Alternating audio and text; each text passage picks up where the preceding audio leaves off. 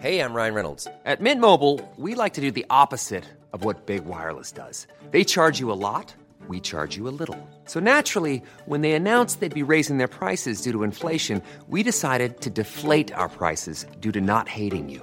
That's right. We're cutting the price of Mint Unlimited from $30 a month to just $15 a month. Give it a try at mintmobile.com slash switch. $45 upfront for three months plus taxes and fees. Promo rate for new customers for limited time. Unlimited more than 40 gigabytes per month. Slows. Full terms at mintmobile.com.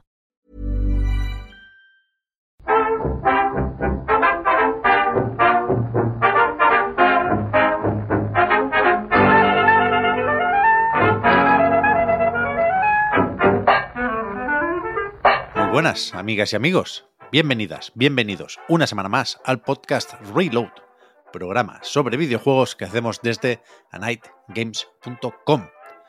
Hoy, esta mañana del viernes, hemos apurado para poder meter el Developer Direct de Xbox para poder hablar un poquito de Indiana Jones.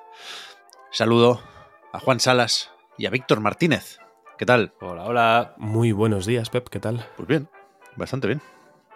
No sé si es cosa del viernes.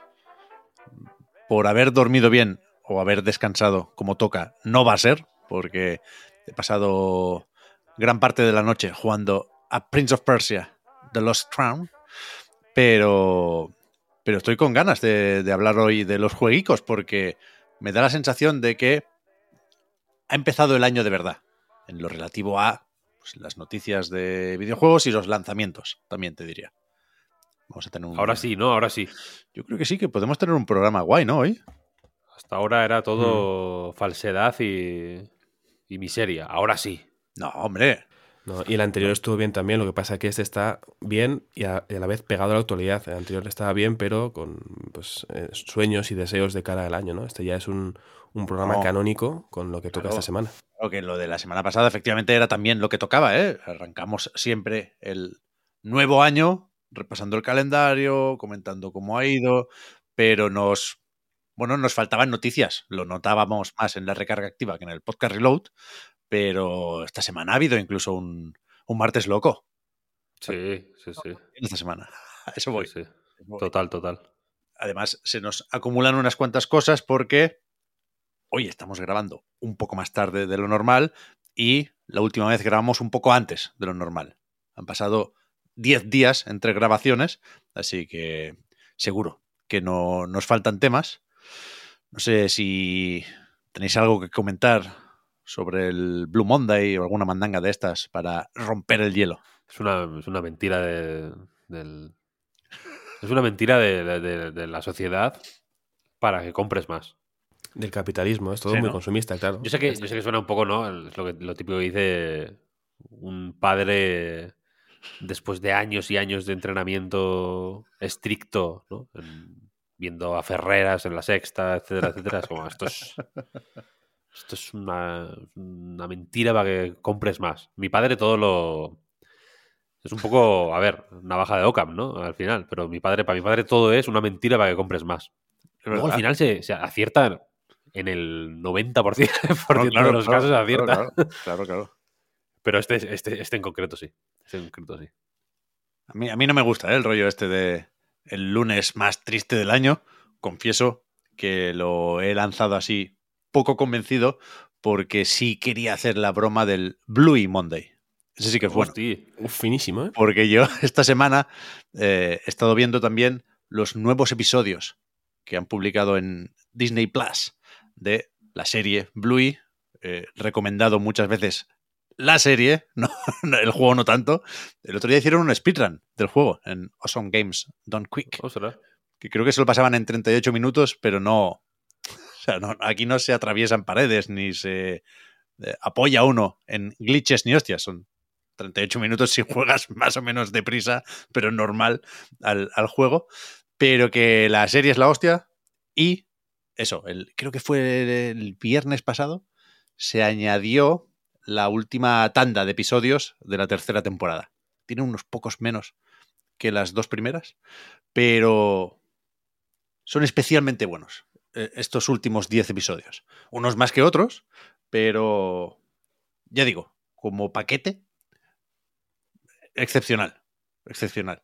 Creo que fue al hablar del juego de Bluey que mencioné que había cierto hype, porque ya lo habían visto en Australia, por un episodio titulado Cricket.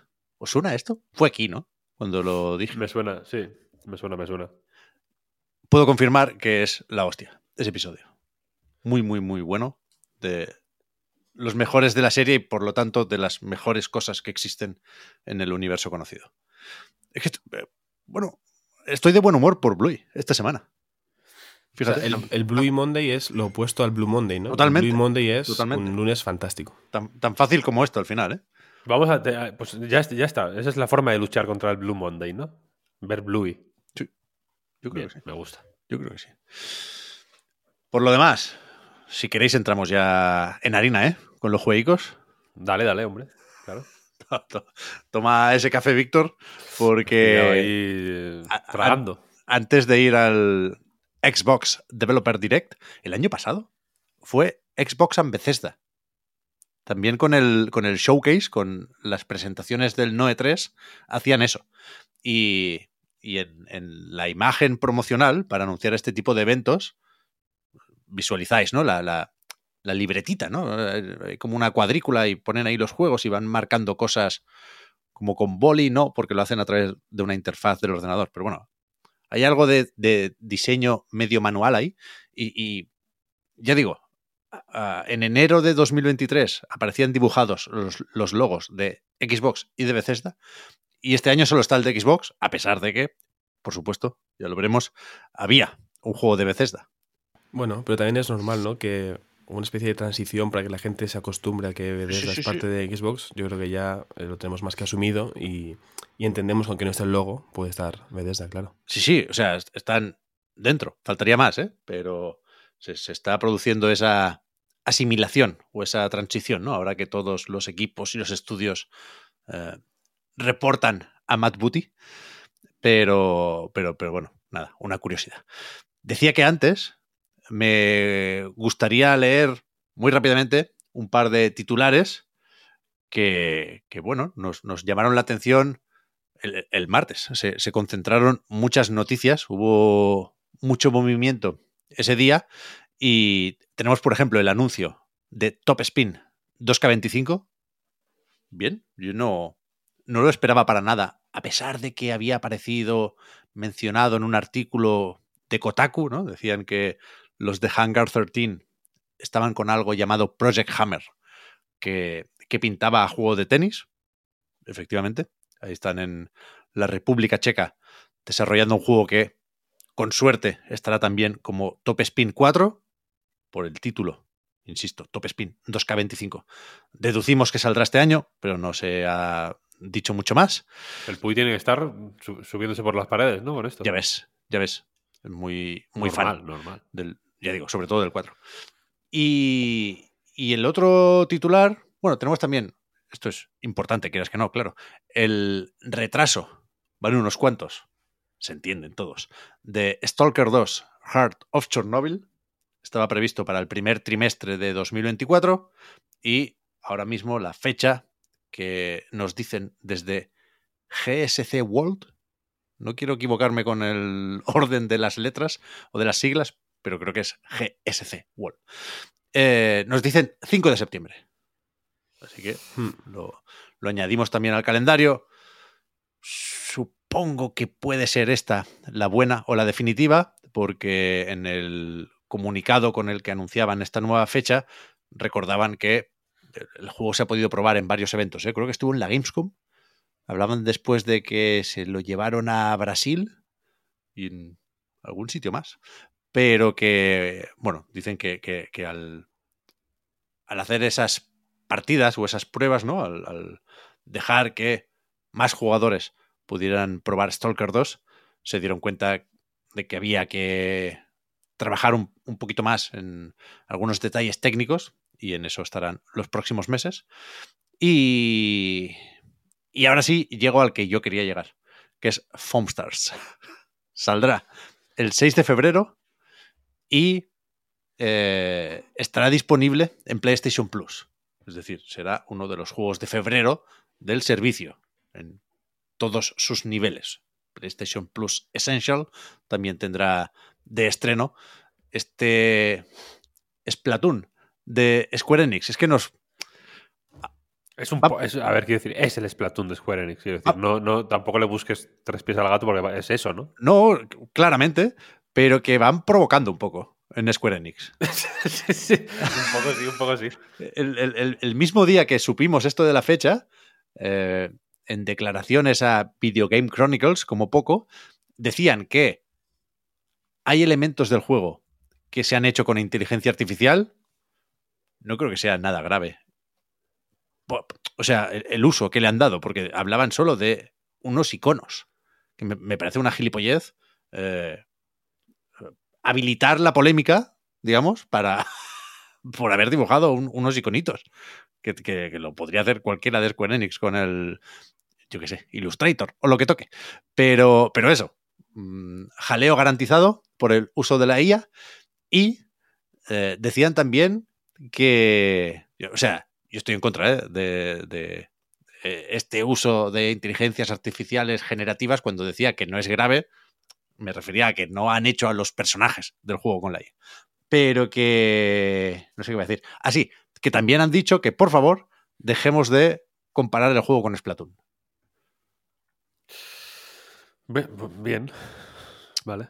Su- Supongo que, Lo, lo haremos. supongo que no tienen los santos cojones de eh, intentar eh, decirnos o hacernos creer que no se han inspirado o copiado del juego de Nintendo, pero bueno, no sé. Es- es- Eso es, eso es lo que ponía en Video Game Chronicles. Square Enix pide que no se compare Foam Stars con Splatoon.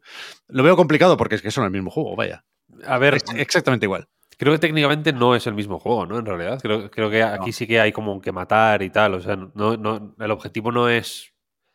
El- Completar no, la zona, el dominar la, zona. No, pero hay varios modos, supongo que habrá un poco de todo. Creo, pero hay- creo que no hay ninguno que, que sea eh, eh, así, exactamente, ¿no? Pero, joder. El, eh, el parecido es, es- es notable, quiero decir. de- Y lo de la IA a mí sí me parece grave, ¿eh? Sobre todo si le- sobre todo que lo hagan sobre- mira, me parecería más valiente por su parte, si, si quieres verlo así, que hubieran diseñado un personaje entero con IA y que dijeran, Claro. mira, este personaje está hecho con la IA, no unos iconos, porque eso es querer subirse a un tren que que es que se está yendo ya súper lejos y va y ya y estamos viendo que, la- que se le están cayendo las ruedas, quiero decir. Entonces, eh, no sé. Esa es la parte. A mí, esta parte de Square Enix me, me resulta molesta, porque por un lado, Square Enix, quiero decir, son la gente del Final Fantasy, son la gente del Dragon Quest. Respeto, ¿no? Es una compañía que, que- luego de vez en cuando también saca juegos eh, pues muy curiosos, ¿no? El Triangle Strategy este, el Dungeon Encounters, el Octopath Traveler 2, lo meto en el saco sin haberlo jugado porque me acuerdo todavía, lo tengo ahí. Lo tengo ahí en el fondo del- de, la cabeza, lo jugaré pronto. Pero luego tienen esta mierda de. como de. de. de, de- de empresa tecnológica que quiere subirse a todos los carros. Bueno, Que a mí me parece, y lo siento por decirlo así, pero me parece un poco patética. Me parece de. Fíjate, fíjate qué términos voy a usar, ¿eh? Me parece de beta. uf, Me parece de, de, de decir, cállate la puta boca, hombre. ¿Sabes? Como, como que un iconito. Sí, he hecho un iconito. Es como. ya, ya, ya. eh, si, eh, si- si quieres ser un mierdas completo, lánzate a la piscina, coño. Vístete con la mejor, tus mejores ropajes de ser un mierdas.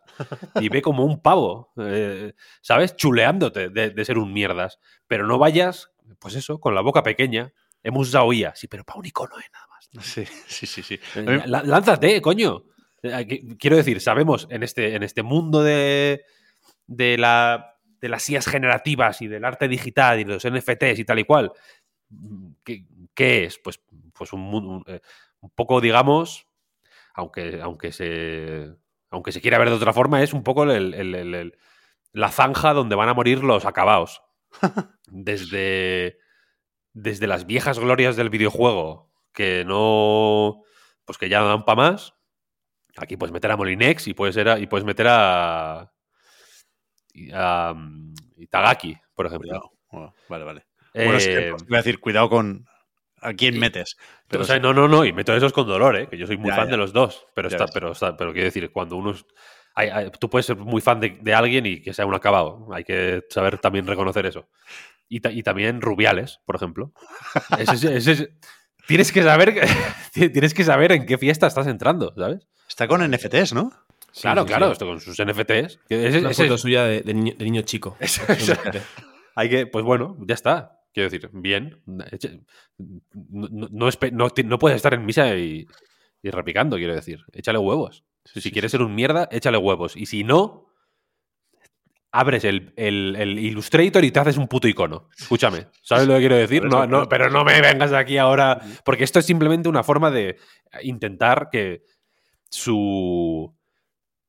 dar a entender que no están. que no están.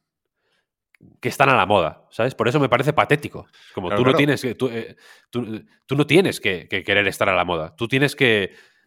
Tú tienes que, definir las modas, que establecer las modas, no subirte a cualquier carro de mierda porque sabes que. porque, porque por miedo, además. Es que es una cuestión de. Ya no, ya no es simplemente ni debilidad, quiero decir. Insisto que es la gente que hace el Final Fantasy, el Dragon Quest.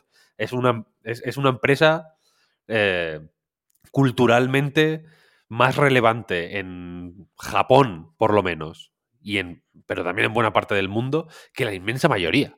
No tiene necesidad de hacer estas payasadas, ¿sabes? Pero simplemente por miedo, por- hay un miedo ahí que es una debilidad mental que, que me, que, que a mí me perturba, de es que si no hago esto, van a pensar que estoy fuera. Es un miedo y un patetismo que, que fíjate, que es que el dinero no lo cura, quiero decir, porque las todas las empresas tecnológicas del mundo están en, esta, en este carro del miedo y el patetismo.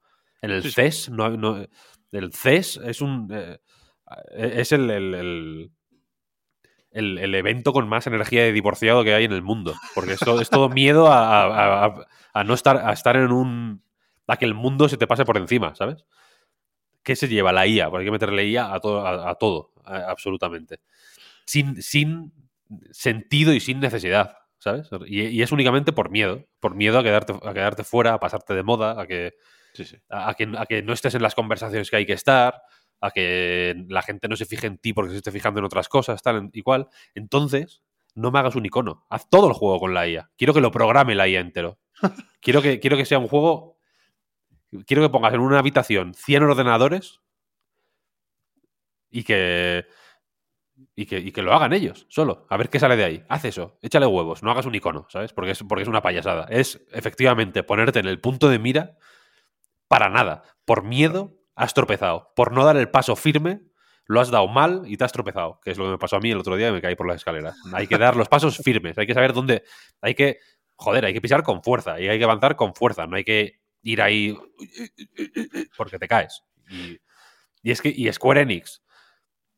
Se habla mucho, ¿no? De Square Enix. Es que Square Enix son unos mierdas, tal, no sé qué, no sé cuál. No son unos mierdas, son una, son una, una compañía, joder, con un portafolio Sí, sí. alucinante, ¿sabes? Que podrían estar en la cima del mundo y, y, y- y a- y me pasa eso, que les veo con, con una serie de miedos y de, y de y de taras mentales, simplemente, ¿sabes?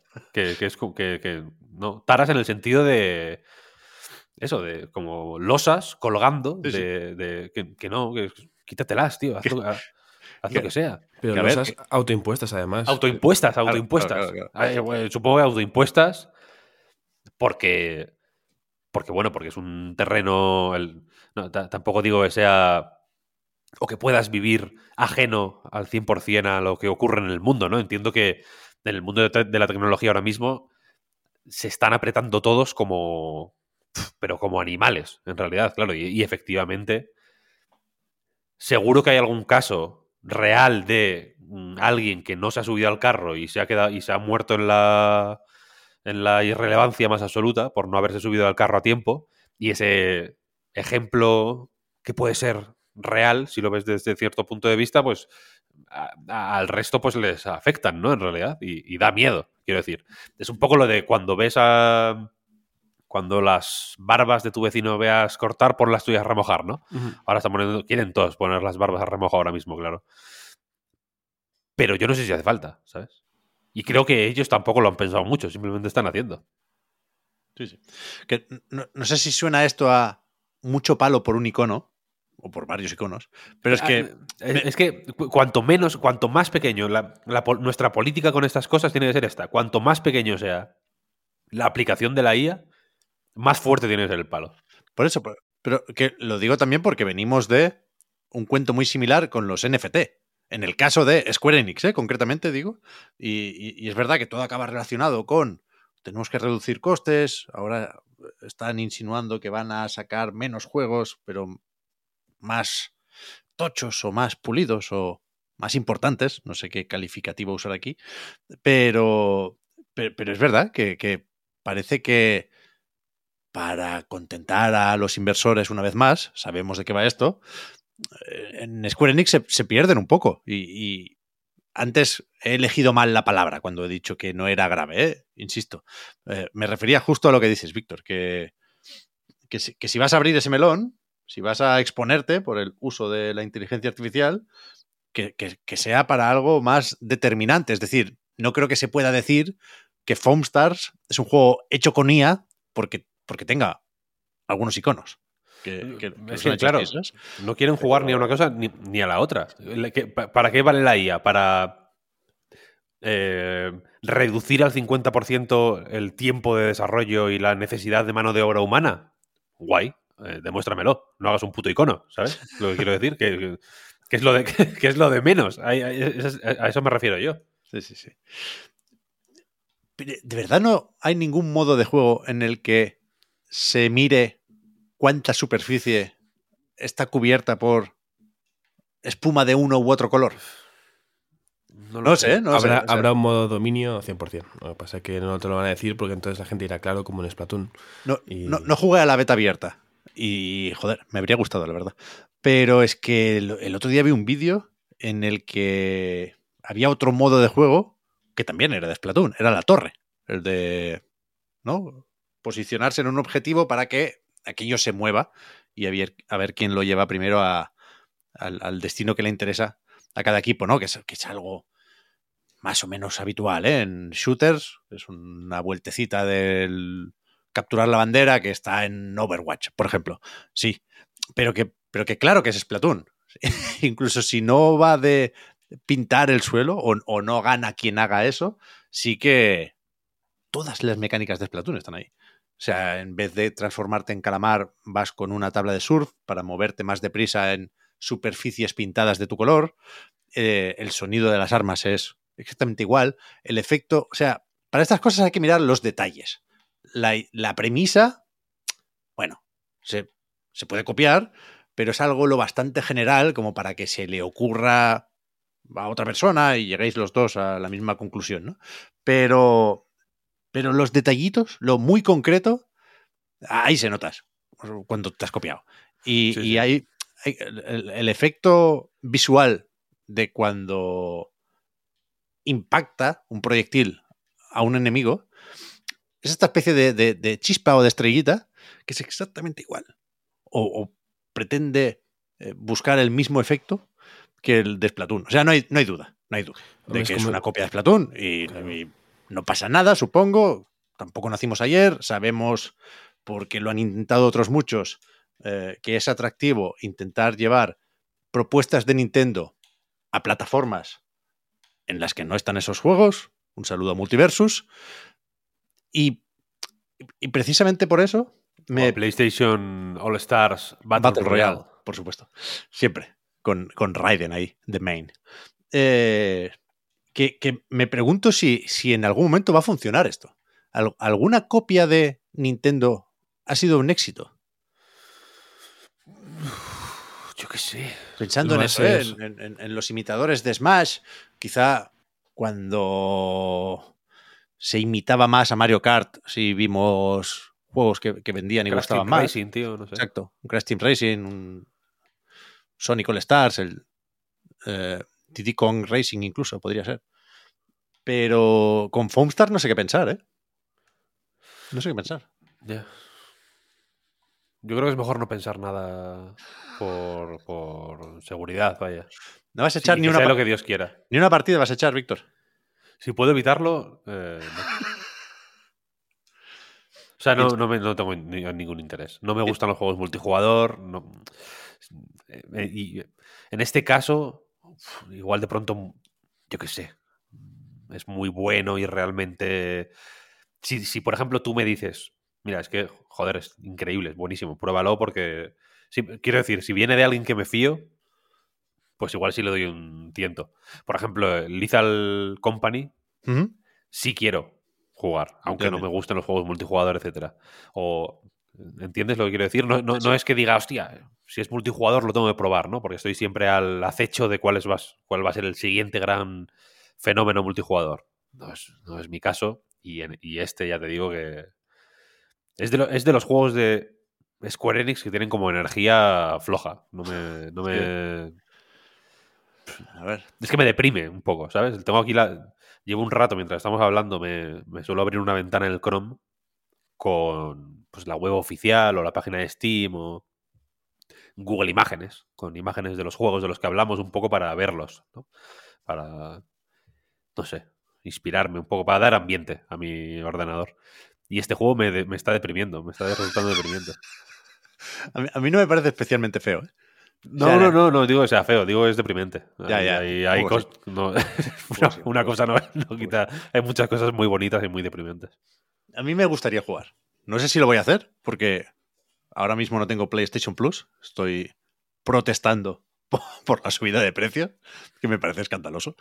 Es un poco tu huelga de hambre. Sí, pero es verdad que sufro, sufro cada día por, por no tener las partidas en la nube, porque si se me jode algo, voy a perder muchas horas y acabaré pasando por el aro, pero, pero me, me cabrea de verdad cómo funciona el ¿Sabe- Plus, cómo funciona lo de las partidas. Mira, déjame decirte una cosa, lo de las partidas en la nube. Yo estaba, el otro día estuve jugando a. Bueno, el otro día, llevo ya un mes jugando al Last of Us. Una de las gracias del Last of Us este es que puedes pasarte la partida. Claro. ¿Qué pasa? Por algún motivo, solo tenía una partida. Me lo he tenido que jugar entero otra vez. El puto Last of Us. Menos mal que lo mandaron con tiempo, porque es largo. Es un juego largo, largo. largo. Y hice lo de la transferencia de las partidas y, y se, se transfirió algo, buen rollo. Y cuando me fui a cargar partida, había una partida del año 2020 ¿Sí? de, en modo supervivencia. Este que es el grounded este. Sí, sí, sí. Em, como no, no, iba a decir a mitad de juego, pero no, no a mitad, como por Seattle iba. Por, o sea, por la parte de Seattle cuando está la, después de la tienda de música. No- no había hecho ni la sinagoga todavía. Y, y pensé, hostia, ¿y el resto dónde está? Entonces, porque, porque los contenidos, los comentarios del director, una serie de cosas solo se desbloquean cuando, cuando te has pasado el juego. Entonces, bueno, me puse a pasármelo, me rentó, es un juegazo, es la hostia, increíble las tofas. Pero dije, joder, ¿dónde están mis partidas? ¿Sabes? ¿Dónde- qué, qué ha pasado con mis partidas guardadas? ¿Qué, está pasando aquí? Y me metí en, la, en, lo, en lo del Plus, lo de la nube, Las partidas guardadas en la nube, y prácticamente ninguna está subida.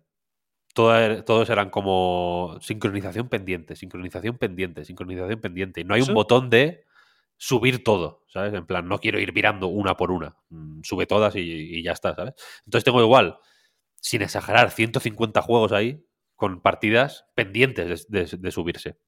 Pero ¿y eso por Y- qué?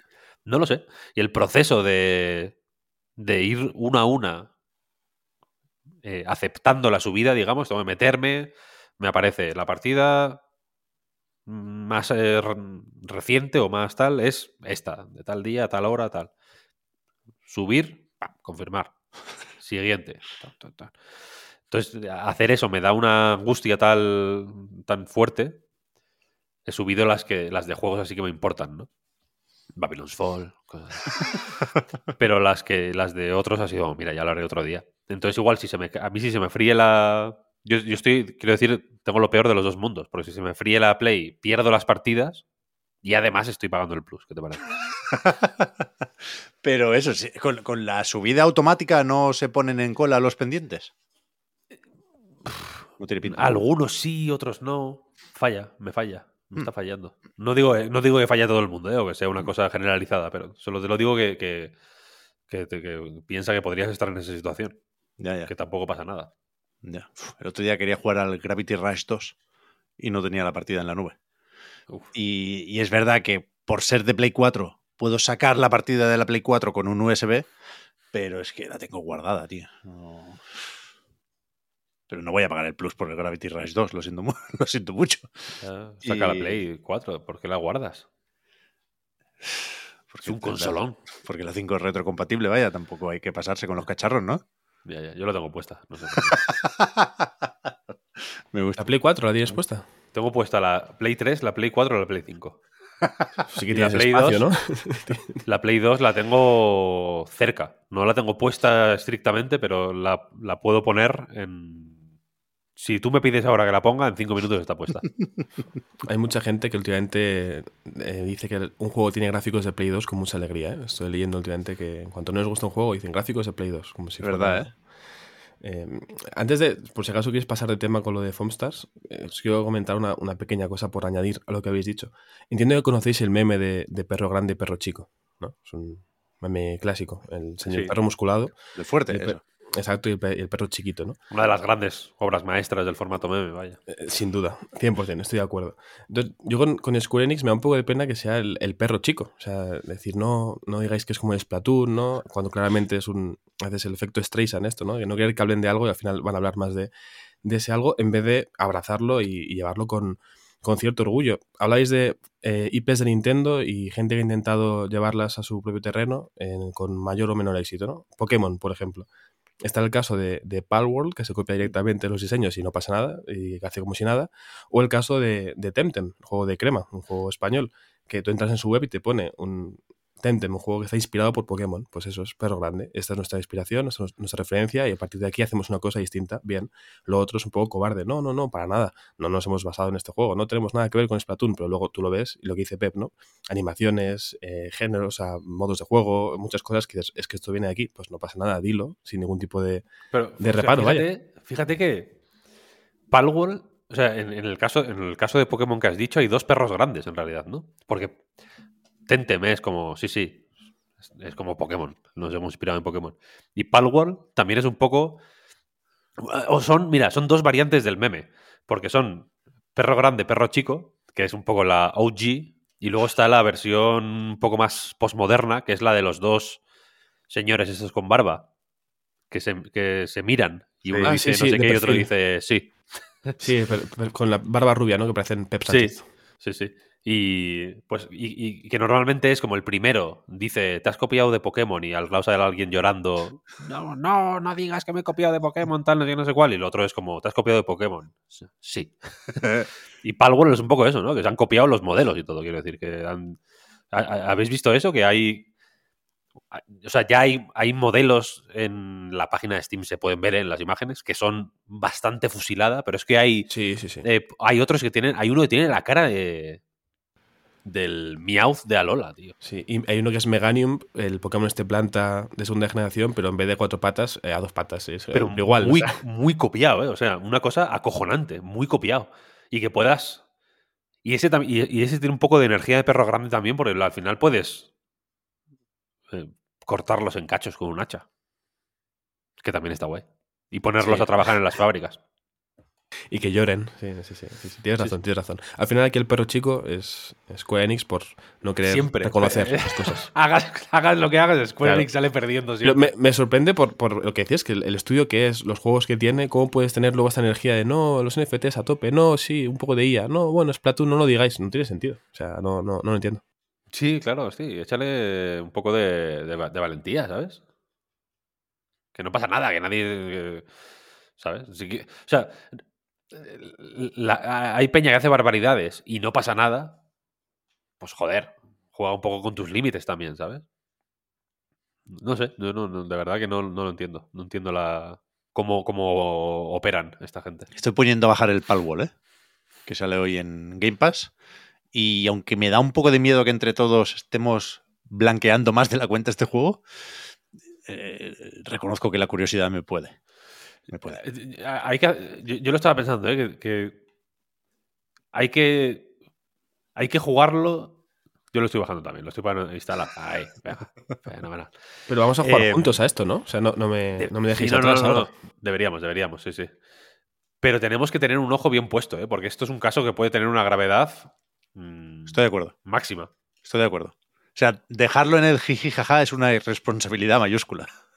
No, pero hay que sí, jugarlo sí, sí, para, sí. para conocer la profundidad de la gravedad de todo esto, claro. O sea, es un, Sí, sí. un acercamiento mm, eh, pues académico prácticamente. A mí me da miedo que por por ir de no sé cómo decirlo, por ir de exquisitos parezcamos party poopers, como que no tenemos no sabemos reírnos de de, la- de las cosas, ¿sabes? Pero es que yo creo tiene un punto de que no tiene ni gracia ya. Sí, sí, totalmente. Totalmente. Party Pooper es aguafiestas. Aguafiestas, sí. Nunca había escuchado Party Pooper, me A gusta. mí me gusta más Party Pooper porque es de porque es una referencia a la caca. Que a mí me, Ca- Cagafiestas, ¿no? Suena más escatológico y más potente. Peor, a mí lo básicamente. que- todo lo que sea la caca me, me- me resulta atractiva. Sí. El otro día vi otra vez el, el clip del señor Mojón y me acordé de bueno, Hombre. to- todo el conocimiento que nos ti. regalaste, básicamente. ¿Qué vas a decir? Vamos con lo de Xbox, pues. Sí, venga. Este Developer Direct sobre el que nos habían dicho ya unas cuantas cosas. Sabíamos que iba a estar el juego de Indiana Jones, también Hellblade 2, Ara, History Untold y que me falta el About de Obsidian. Acabó apareciendo uno más. Paréntesis, perro chico. Pero, como decíamos en la recarga activa, Hombre, Vision of Mana es bastante perro grande, ¿eh? Es la Sí, hombre. perro grande, yo creo. sí, hombre, más quisiera. ¿Cómo que no? Es un proyecto de, de- lujo, hecho por, con amor, con gente que, que, que- que adora la saga, que lleva décadas, literalmente. Hay- eh, el, el chico este de las gafas redondas que salió, Sí. solo ha trabajado en juegos de la saga Mana. No ha trabajado en nada más en toda su vida. Tú ves sus créditos, solo ha hecho juegos de esa saga. Respira esa saga. A tope, a tope. Yo no, yo no crecí con Secret of Mana, pero me, me parece guay, me parece respetable ¿eh? la saga. Pero luego hablaremos de por qué estuvo Visions of Mana en, en el Developer Direct. Pero igual decía que hemos hecho hace un rato en la recarga activa. Yo creo que es, un- es un, un evento, un formato que te pide que comentes las cosas en el mismo orden que, que se presentaron ahí. ¿no? Porque van haciendo como Sí. paradas en los estudios, tiene un poco de recorrido por el mundo y, y yo creo que eso, ya digo, que hay que empezar sí o sí por Obsidian y por su About, que está previsto para otoño de 2024. Hace mucho que se anunció, ¿eh? En aquel evento famoso de los teasers en verano de 2020. Desde entonces lo habíamos visto, creo que solo una vez, en el Showcase o el Noe 3 del año pasado. Y, y, siendo, en un caso y en otro, el juego que cabía esperar, un Skyrim de Obsidian, estoy de acuerdo con lo que decías, Víctor, hace un rato, de que no es ni un insulto ni una falta de respeto para nadie, ni para Bethesda ni para Obsidian, plantear así el tipo de juego que, tenemos en About. Y, y a mí lo que más me llamó la atención ayer por la noche, perdón por ser una vez más tan simple, fue lo de la mejora de los gráficos. Quiero decir, me, me, gusta ¿eh? lo que propone a nivel de decisiones y opciones para los diálogos, también de la libertad a la hora de decidir cómo lucha tu personaje, ¿no? O cómo te aproximas al combate.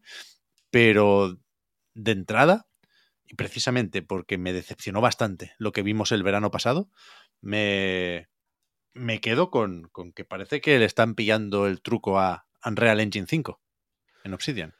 Este Sobre todo- juego- El cambio en la iluminación creo que se nota bastante. Se nota, se nota. Puede que sea 99% de la iluminación. Porque de este juego dijimos en su día, dije yo, no, no quiero meteros a.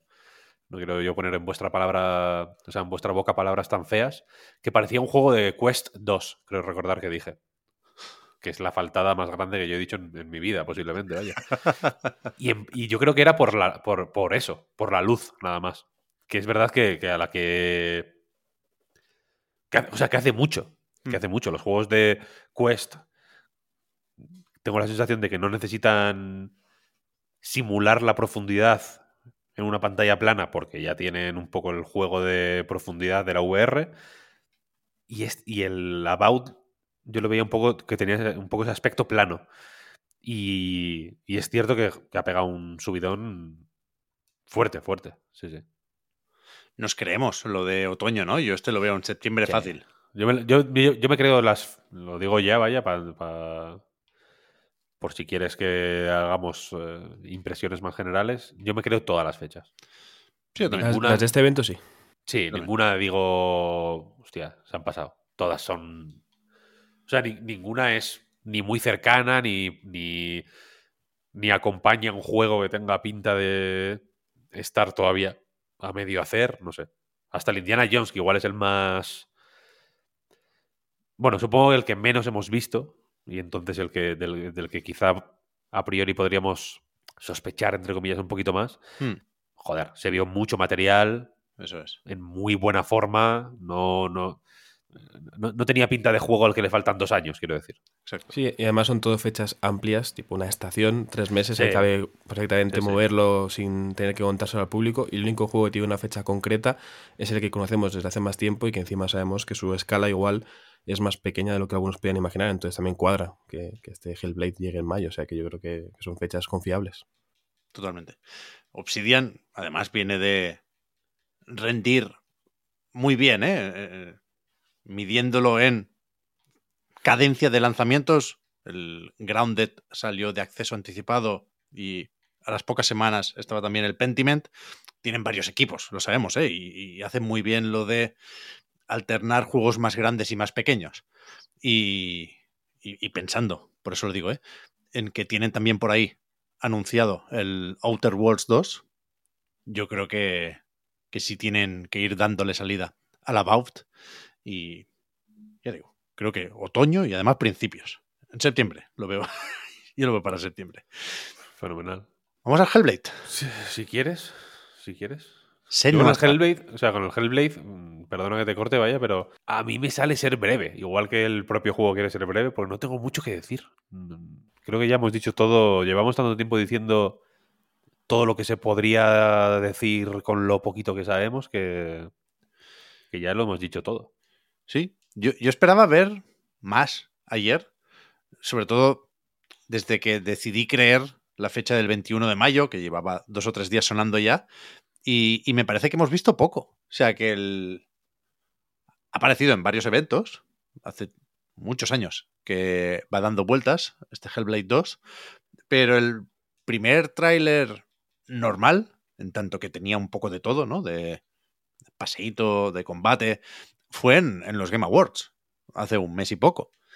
Y, y lo que vimos ayer era básicamente esto, en forma de clips de gameplay, no hubo un nuevo tráiler, pero, pero, pero sí creo que hemos visto menos de lo que cabría esperar, teniendo en cuenta que esto sale en cuatro meses, pero, como decía Juan, igual esto tiene que ver con que el juego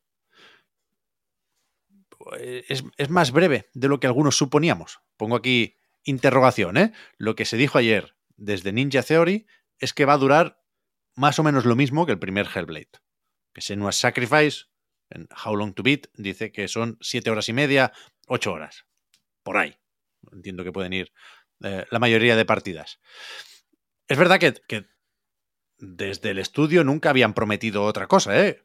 Si alguno se quiso montar alguna película, es problema suyo.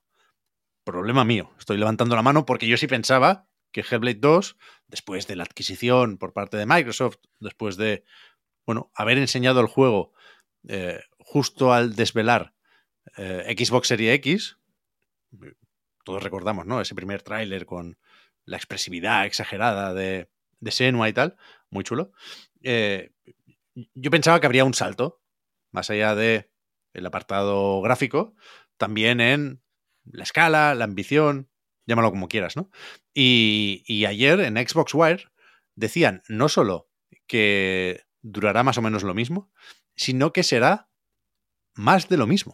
O sea que es, es una expresión que no se suele usar para hablar de un juego, ¿no? Por mucho que Ya, se ya. parezca a la entrega anterior. Y, y literalmente decían more of the same, dando a entender que el, el- el espíritu con el que se ha desarrollado sigue siendo el del AAA independiente, aunque ya no sea Ninja Theory un estudio independiente, ¿no?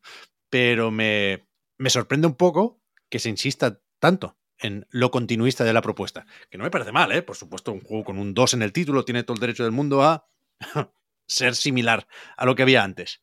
Pero, bueno, te- te- tengo que ajustar las expectativas porque yo me había generado otras y, no me parece mal que Hellblade 2 dure 8 horas. Me sigue gustando mucho todo lo que veo y todo lo que se plantea aquí.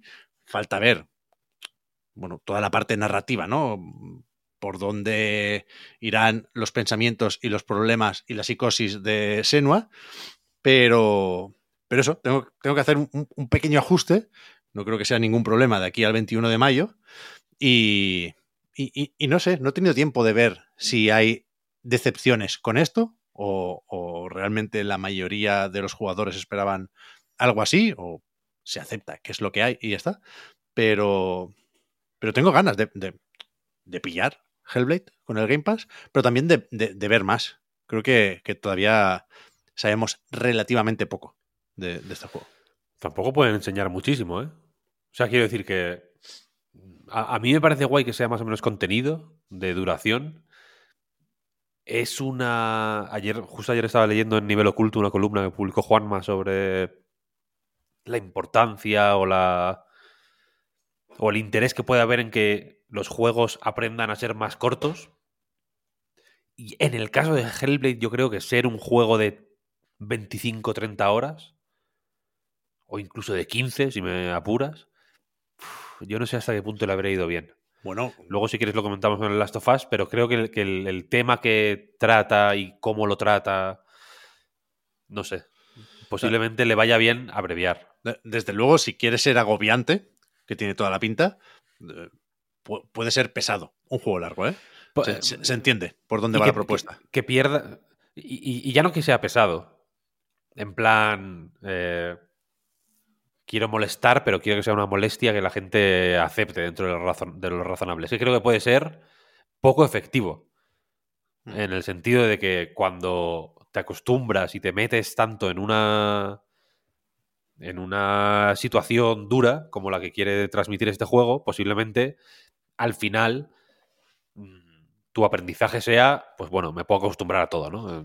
Se diluye el efecto al final. Claro, claro. Tiene que. Tiene que pues, pues tiene que hacer una serie de cosas que, que es más difícil. O, o que. O, que para la.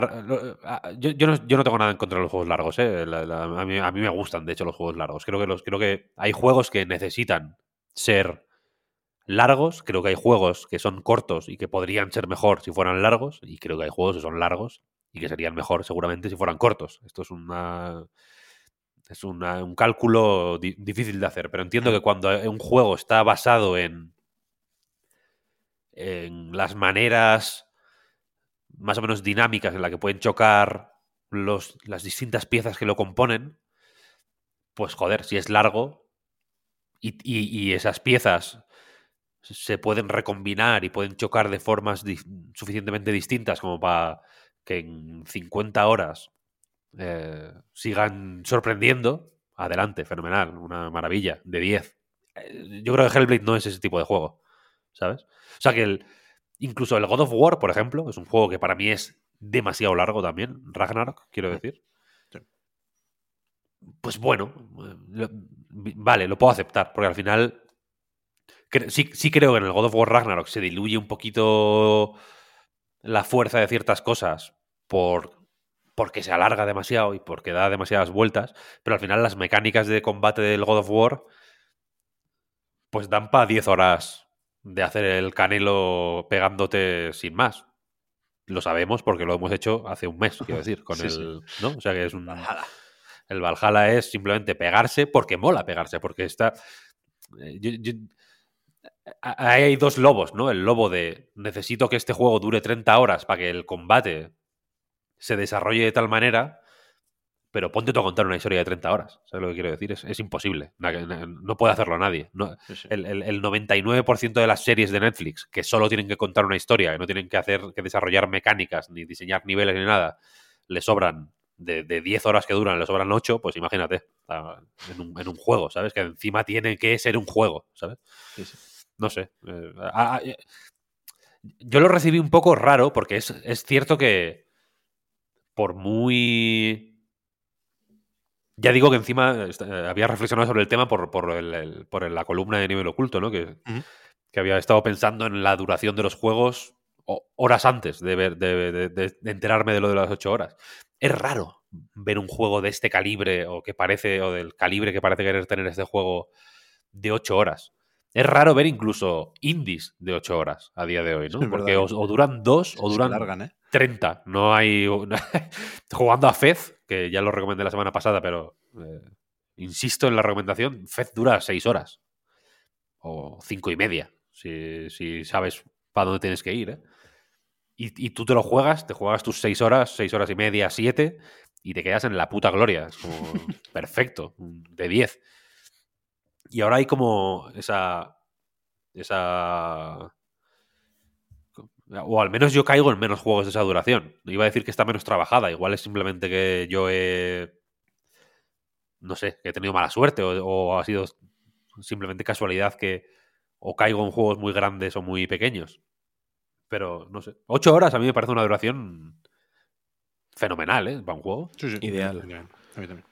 Yo creo que está bien que un proyecto como tan seguido y con tanta gente pendiente tenga, no sé si llamarlo valor, pero que sea firme a su decisión de quiero hacer un juego de 8 horas y contar esto de una forma contenida y que por tanto no, no se diluya esto que queremos contar, en vez de dejarse llevar por igual algo que genera más ruidos. Yo por lo menos desde que sigo un poquito la industria del videojuego recuerdo muchas veces un lanzamiento de un juego muy esperado, veas el primer Marvel's Spider-Man y que la gente se quejara porque cómo puede ser que dure eh, 20 horas la campaña, ¿no? Ya es peor porque dura poco. Es como el valor del juego no puede estar ligado a su duración, no tiene mucho sentido. Pero para mucha gente parece que es así, ¿no? Entonces, a mí O sea, me yo, parece... eh, yo por, por- por polemizar un poco, yo sí creo que en muchos casos el valor de un juego está ligado a la duración, ¿eh? Y, y- y- y creo que en muchos juegos, y por eso, por ejemplo, muchos indies creo que les sale de forma más o menos natural hacer secuelas. Creo que muchos juegos, mm, a la primera es difícil hacerlos tan amplios como posiblemente necesitarían para desarrollar bien las, ideas que tienen, ¿eh? Claro, pero tú has, has- dado con la clave, tan amplios como necesitarían. Si el Hellblade necesita 8 horas, de 8 horas y no lo hagas de 25 rellenando con cosas que no le aportan nada. Sí, sí, porque, Ese- ese es el tema, ¿eh? ahí, ahí to- totalmente, totalmente de acuerdo. Pero, por ejemplo, escuchando ayer a Adrián Suárez también que hablando del Prince of Persia, ¿o ¿era del Prince of Persia? Creo que sí, su último vídeo creo que era Creo- del Piso Persia. Sí, creo que era del Prince of Persia. Es que no, pero no recuerdo si esta idea la decía eh, en relación a Prince of Persia o en relación a otra cosa, creo que sí. Pero bueno, él, él comentaba que los juegos de...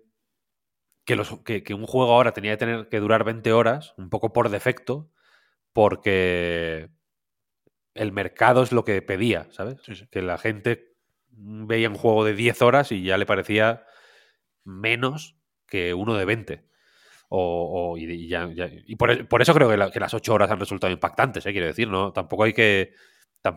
si nos queremos quedar en, la- en ese plano totalmente superficial, es, es eso, quiero decir. eh, estamos comentándolo porque, hay, porque ha resultado chocante a mucha gente que sea de 8 horas, porque es que no, porque es que no se esperan ya juegos de 8 horas, vaya.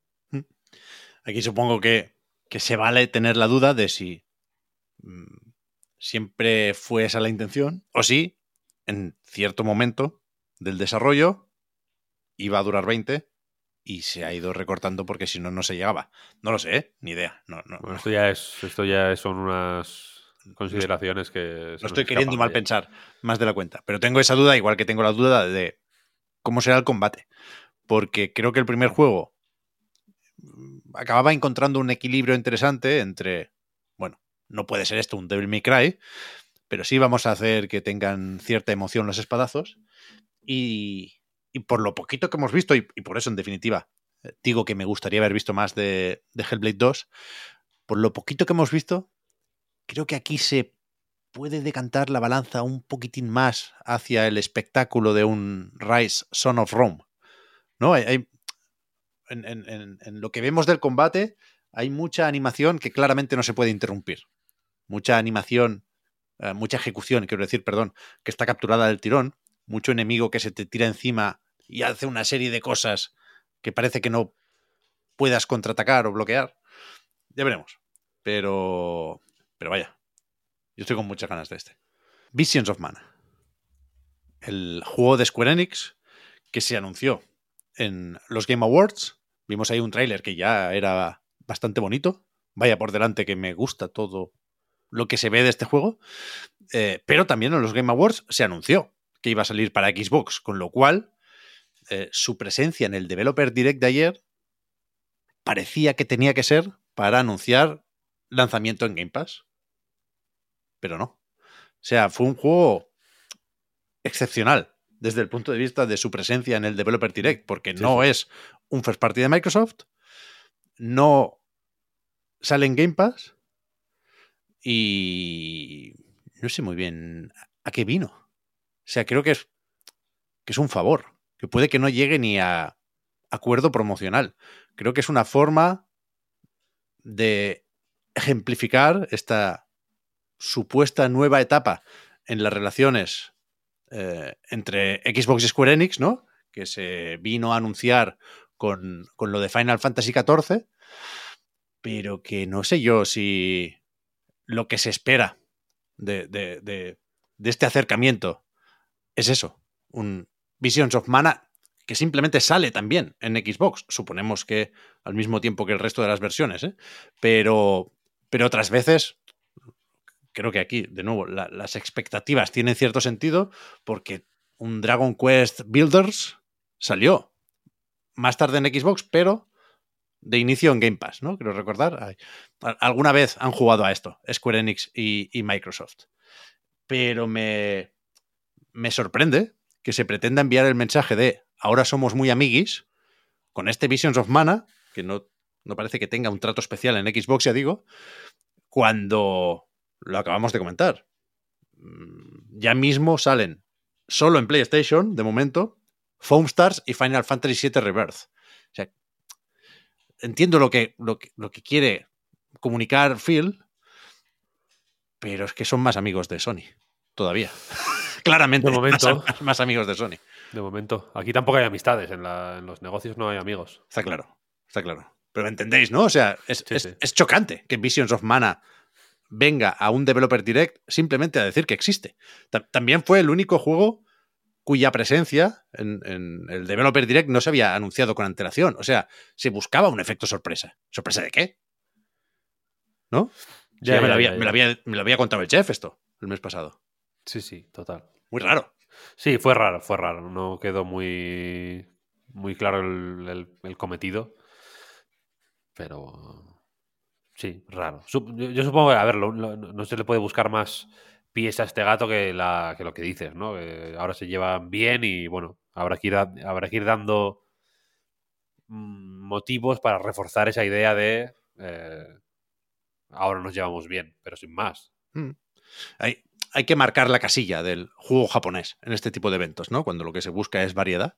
Pero. Sí, eh, en este en concreto yo creo que no les hacía mucha falta. Por eso queda tan raro. Porque, es, porque Muy es- raro. estos son, son, son- O sea, que cre- creo que queda más coherente, de hecho, si, si se limitan a los juegos de estudios de Microsoft. que Estoy de hay muchos. mm, Y, y, y, bueno, pues de vez en cuando, una, dos, tres veces al año, hacer uno de estos.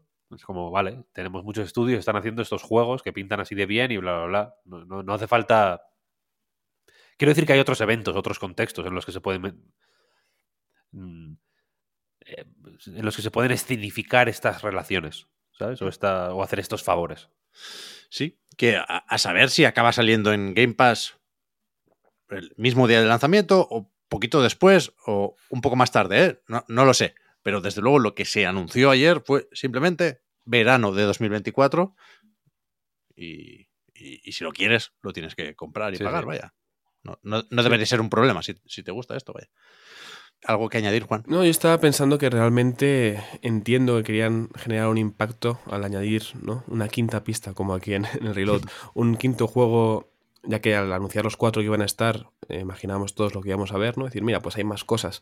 Seguramente el impacto fue menor de lo que esperaban por, por lo que acabáis de comentar, pero creo que puede estar bien para que durante el visionado, no ya al día siguiente, dijéramos, cuidado, hay opción para sorpresas, ¿no? Pero como luego solo fue esta y no fue nada nuevo, pues al final se quedó un poquito a medio gas. Pero bueno, eh, sé que los que son muy fans estaban encan- encantados de ver más cosas del juego y siempre se agradece en este caso, ¿no? Pero a nivel general y sin estar yo muy involucrado con, con la saga de, de- del Mana, pues bueno, no, a mí no me, no me removió mucho, la verdad.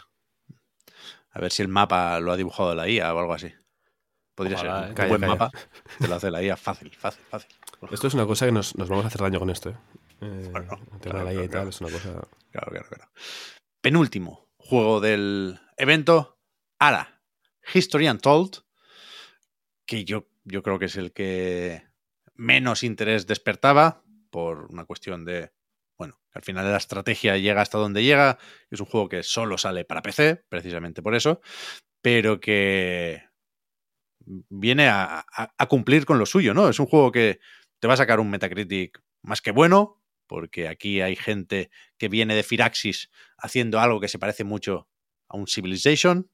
Es, es- es difícil pensar por dónde se puede torcer el asunto. Y, y estuvo guay, vaya. Fue un- igual fue un poco, o se hizo un poco más larga esta parte, pero, pero yo, bueno, yo, yo creo que defendió con orgullo su propuesta, este Ara. Sí, sí. No, yo te diría que- que duró exactamente lo mismo que las demás, ¿no? Sí. Igual se hizo más, igual se hizo más larga porque. Pues yo qué sé. No es lo mismo. Por entendernos, no es lo mismo jugar una hora a eh, Vampire Survivors que a Civilization. Hmm. ¿Sabes? La hora de Civi posiblemente te sea más larga. Eh, pero. Estupendo. Yo ya, ya, ya lo dije antes, vaya, me, me- me encanta este juego. En la presentación además se veía un equipo entusiasta, encantados con lo que estaban haciendo. A mí eso me transmite buenas sensaciones. No, no es un juego que tuviera en el radar, pero me parece muy, muy guay. Este sí que va a estar en, en Game Pass además de PC, o sea que, que bien por ello. Entonces bueno, para el público objetivo seguramente fue un- una buena presentación. El Frostpunk 2 sale también en Game Pass, ¿eh? Sí, O sea, esto Sí, sí. Se, se- se dijo antes, no estuvo en el Developer Direct, pero. Pero es que, joder, el tráiler que vimos esta semana era muy chulo y se dijo entonces que, que eso, ¿eh? que sale en el Game Pass de PC la primera mitad del año, en algún momento entre ahora mismo y julio de 2024 tiene que salir el Frostpunk 2 de PC y más adelante, sin especificar, salen las versiones para consola y la de Xbox también estará en su Game Pass cuando le toque. Pero, pero eso, el Ara muy bien y también muy bien, si me preguntáis a mí, este Indiana Jones y el Gran Círculo. El, ah, el título es verdad que no me gusta. Ni en castellano, ¿No? que, es, que, que se traduce, vaya, en la página española de Bethesda lo llaman así, eh, ni en inglés. El Great Circle ese no me acaba de... No sé si es por aquello de la mirada sucia que decía Resines. La escobilla vato. Reconozco que pensamos en ojetes, algunos, al leerlo. Está- Yo no, feo, tío. es mi problema. como que no ojetes, porque En, el, ojetes. en el hoyo, yo pensé en el Sí. hoyo de A Night, ya cuando lo leí. Bueno, yo pienso en culos, la verdad. Pero que, que, que incluso si aparto esa mirada sucia, me, me suena, lo hablábamos antes, Juan, poco épico. No, Sí, eso sí. Pienso en, no sé, un un circulito ahí dibujado en un papel que puede haber hecho un, un niño de unos pocos años. No, bueno, no, no, no, no, veo esa vuelta al mundo del Dr. Jones. Claro, le falta epicidad al Yo creo Gran que sí. círculo. Vaya. El Dial del Destino también me parece una mierda de nombre, por cierto. Ya, también me lo has dicho antes, pero yo creo que tiene más algo más La de última misterio. cruzada, es así. Bueno, es ya, así, me ya, cago en la claro. leche. O Sean Connery. Es así. Pero, me, me- o sea, me gusta mucho el juego. O sea, es, mira, a diferencia de lo que me encontré con Hellblade 2, este Indiana Jones de Machine Games sí es justo como me lo imaginaba. Porque es verdad que llegamos al Developer Direct sin saber siquiera. eh, esto se anunció en enero de 2021, repasábamos antes, y, se dijo muy poquito. El teaser ese de la mesa con la libretita y el sombrero y el látigo, y, y poco más. Ni siquiera sabíamos, ya digo, si era en primera o tercera persona. y yo siempre me lo imaginé en primera, por, bueno, eh, trabajos previos de Machine Games, ¿no? Con Wolfenstein. Y, te diría que no me acaba de convencer cómo se pasa a tercera persona al realizar ciertas acciones con el látigo, ¿no? Cuando lo enganchas a un saliente para escalar por una cornisa o cuando te balanceas, por supuesto, con, con ese mismo látigo. Allí hay un cambio de cámara que, que no... Bueno, habrá que probarla, pero a mí me mola que sea en primera persona porque ya veremos a Harrison Ford, es su cara la que tiene el protagonista del juego, eh, en, en, cinemáticas. ¿Pero es su culo? Pues seguramente. Segur o, el, o, el, de Troy Baker, claro, no lo sé. O el de Troy Baker. Han hecho aquí como una quimera. Troy Baker pone la voz al personaje, ¿eh? que no está Harrison Ford, supongo, para, para irse a Uppsala, Suecia, a hacer captura de movimiento. Pero, pero no sé, me gustó mucho. O sea, supongo que aquí hay que, hay que aclarar cómo de fan es cada uno, ¿no? De, de, del amigo indie, en una escala de 0 a Todd Howard. Todd Howard es muy fan y, y, dice que lleva años y años queriendo hacer este juego y por eso es el productor, aunque el desarrollo no, no sea de su estudio. Y a, a, mí me gusta Indiana Jones. Quiero decir, me, me gustan las tres primeras películas, sobre todo. La Calavera de Cristal me parece muy mala. Y con la más reciente tuve suficiente con el tráiler. No, no me atrevo ni me importa un carajo. ¿Esa es Pero... la que sale rejuvenecido? Sí. Yes. Con Phoebe Waller Bridge también. Pero que, que esto, por supuesto, se va a, a, a la trilogía original. Me, lo he comprobado antes porque no he llegado a dudar sobre si me había yo confundido, porque me sonaba, me quería sonar que en la presentación habían dicho que esto transcurre entre eh, En busca del arca perdida, primera película, y La última cruzada, tercera película. Que, ahí en medio va el templo maldito. Que, es verdad que es una película un poco más rara, pero me sorprende que no, que no la. ¿no? no acoten este gran círculo y no lo pongan en, entre dos películas consecutivas. Es tan grande. vez. claro. Ocurre en paralelo. Ya. Es, una, es otra, un universo, un universo paralelo. fíjate. Pero ahí, ahí está, esta aventura que es, que es una historia nueva. ¿eh? No sé si hay libros de Indiana Jones. ¿A- a- ¿Hasta dónde llega el personaje? Yo sé lo de el joven Indiana Jones. Alguna, algún episodio vi de pequeño. Pero no hay mucho más, o, o desde luego no es muy conocido lo que pueda haber, aparte de las películas, ¿no? Pues espero que no. Espero, espero que no. O sea, lo- lo- ha sonado muy feo, vaya, pero que tampoco hace falta que las películas ya están bien. Que, que no es la típica. eh, el típico universo, ¿no? No es como Star Wars. No hay que expandirlo, ¿no? Estoy No, de no acuerdo. hace falta. Las Estoy pelis están bien. Indiana Jones, jajaja, jiji. El chuletas. Le pega, mata nazis a montones, que también está guay. Bien, o sea, bien. Yo tampoco soy muy. Muy, muy fan de, de Indiana Jones. Las, las he visto bastantes. Son las típicas películas que hemos visto los de mi generación Hmm. muchas veces. Sí. Porque, yo qué sé, pues las ponían en la tele o porque las grababas. Es la típica película que tenías grabada en cinta. Por lo que. Sí, sí, de- con, el, con la mosca de Telecinco ahí en una esquina. Pero tampoco. Las últimas veces que las he visto, tampoco me han matado. Tan, le tengo cierto respeto, pero tampoco me, me, me- me mata. No es una cosa que sienta. No siento la pasión de Todd Howard, quiero decir. Yo también estoy lejos de esa pasión, no porque tenga nada contra Indiana Jones, sino porque creo que fue el año pasado cuando vi las dos primeras películas. No he visto todavía ni la tercera ni la cuarta. La quinta la vi en el cine, eso sí. Eh, una sala de estas con Dolby Atmos y no sé qué movidas, es un espectáculo. Eh, que más allá de no ser la gran cosa, al final, a nivel de espectacularidad, sí que va, va sobrado. Eh, Indiana Jones, las dos primeras me gustaron bastante más. Al final, eh, la dupla Spielberg-John Williams es una cosa que funciona eh, como un tiro. Pero vaya, creo que no hace falta ampliar el universo Indiana Jones, como decís, ya tiene suficiente con ser una trilogía, más lo que ha llegado después tan eh, referenciada y referencial, que ha inspirado a tantas cosas. Eh, sin ir más lejos, yo jugué mucho a, a Uncharted y me encantó antes de ver Indiana Jones y luego cuando vi las películas dije, ah, vale, ahora entiendo. De dónde vienen eh, muchas cosas. Eh, luego pensé también, viendo la última Indiana Jones, por ejemplo, que la, la que hizo, creo que también fue Spielberg, la de Tintín o Town Town, Sí. de El secreto del unicornio en 3D. Tintino tan tan. Es que ya sabes, ya sabes que soy francófilo, Víctor. No puedo dejar pasar ni media oportunidad No, ya, si ya, puedo decir un poquito de, ¿no? Un poquito de acento bueno, belga. Pero me ha este gustado como. eh, Es lo típico, ni Tintín ni tan tan. Claro, muy, muy, muy de, muy de madre, ¿no? De padre, ¿no? Tipo, Sí, sí. castigado. Mamá, Pues- que estoy viendo Tintín, ni Tintín ni tan tan. A hacer matemáticas, niño. a comer. claro.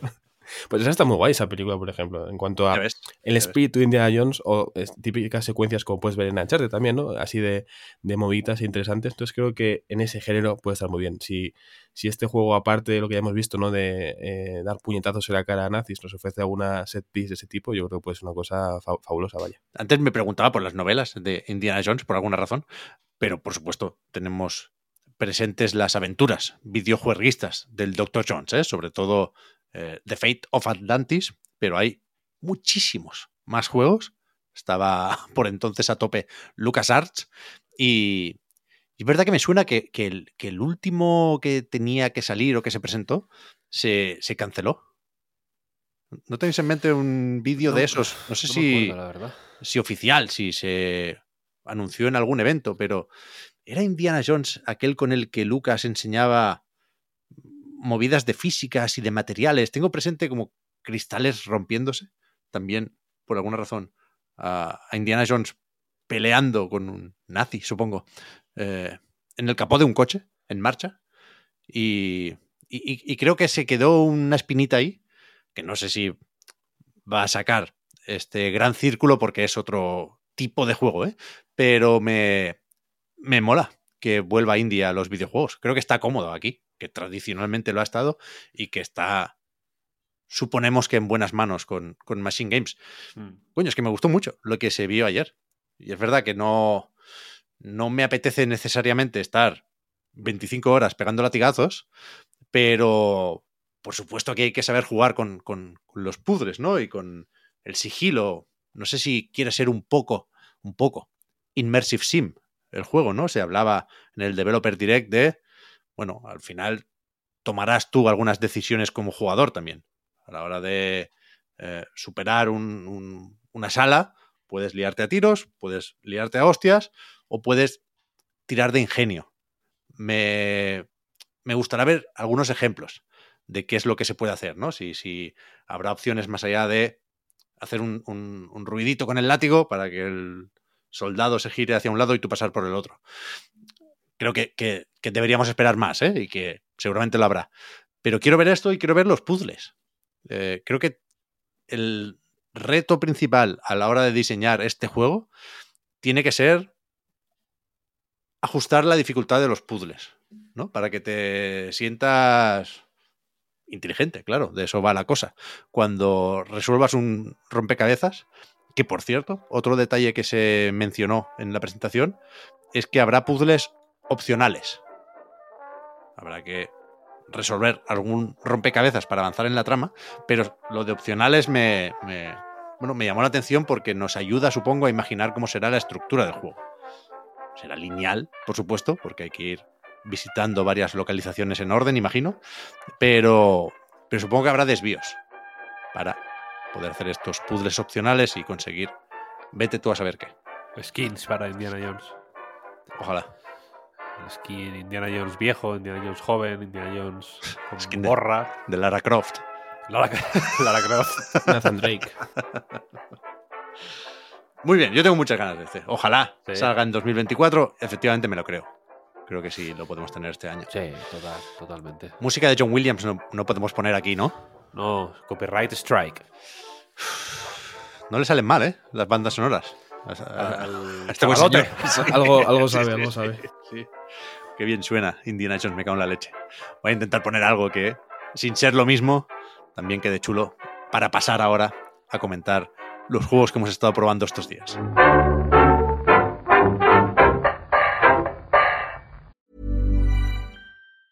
Everyone knows therapy is great for solving problems, but getting therapy has its own problems too, like finding the right therapist, fitting into their schedule, and of course, the cost.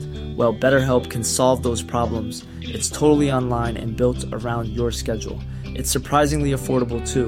Connect with a credentialed therapist by phone, video, or online chat, all from the comfort of your home.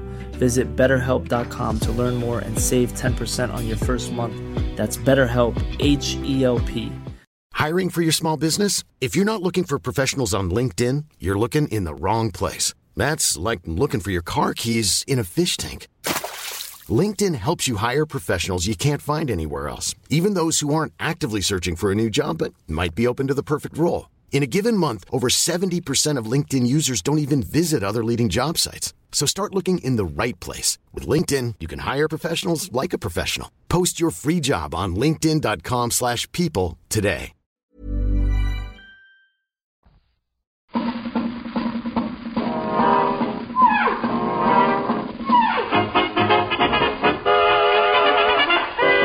Dicho, ¿a qué se ha jugado esta última semana? En casa Víctor y en casa Juan. Empieza tú, Juan, si quieres. Yo tengo, yo tengo una chapa que soltar aquí monumental.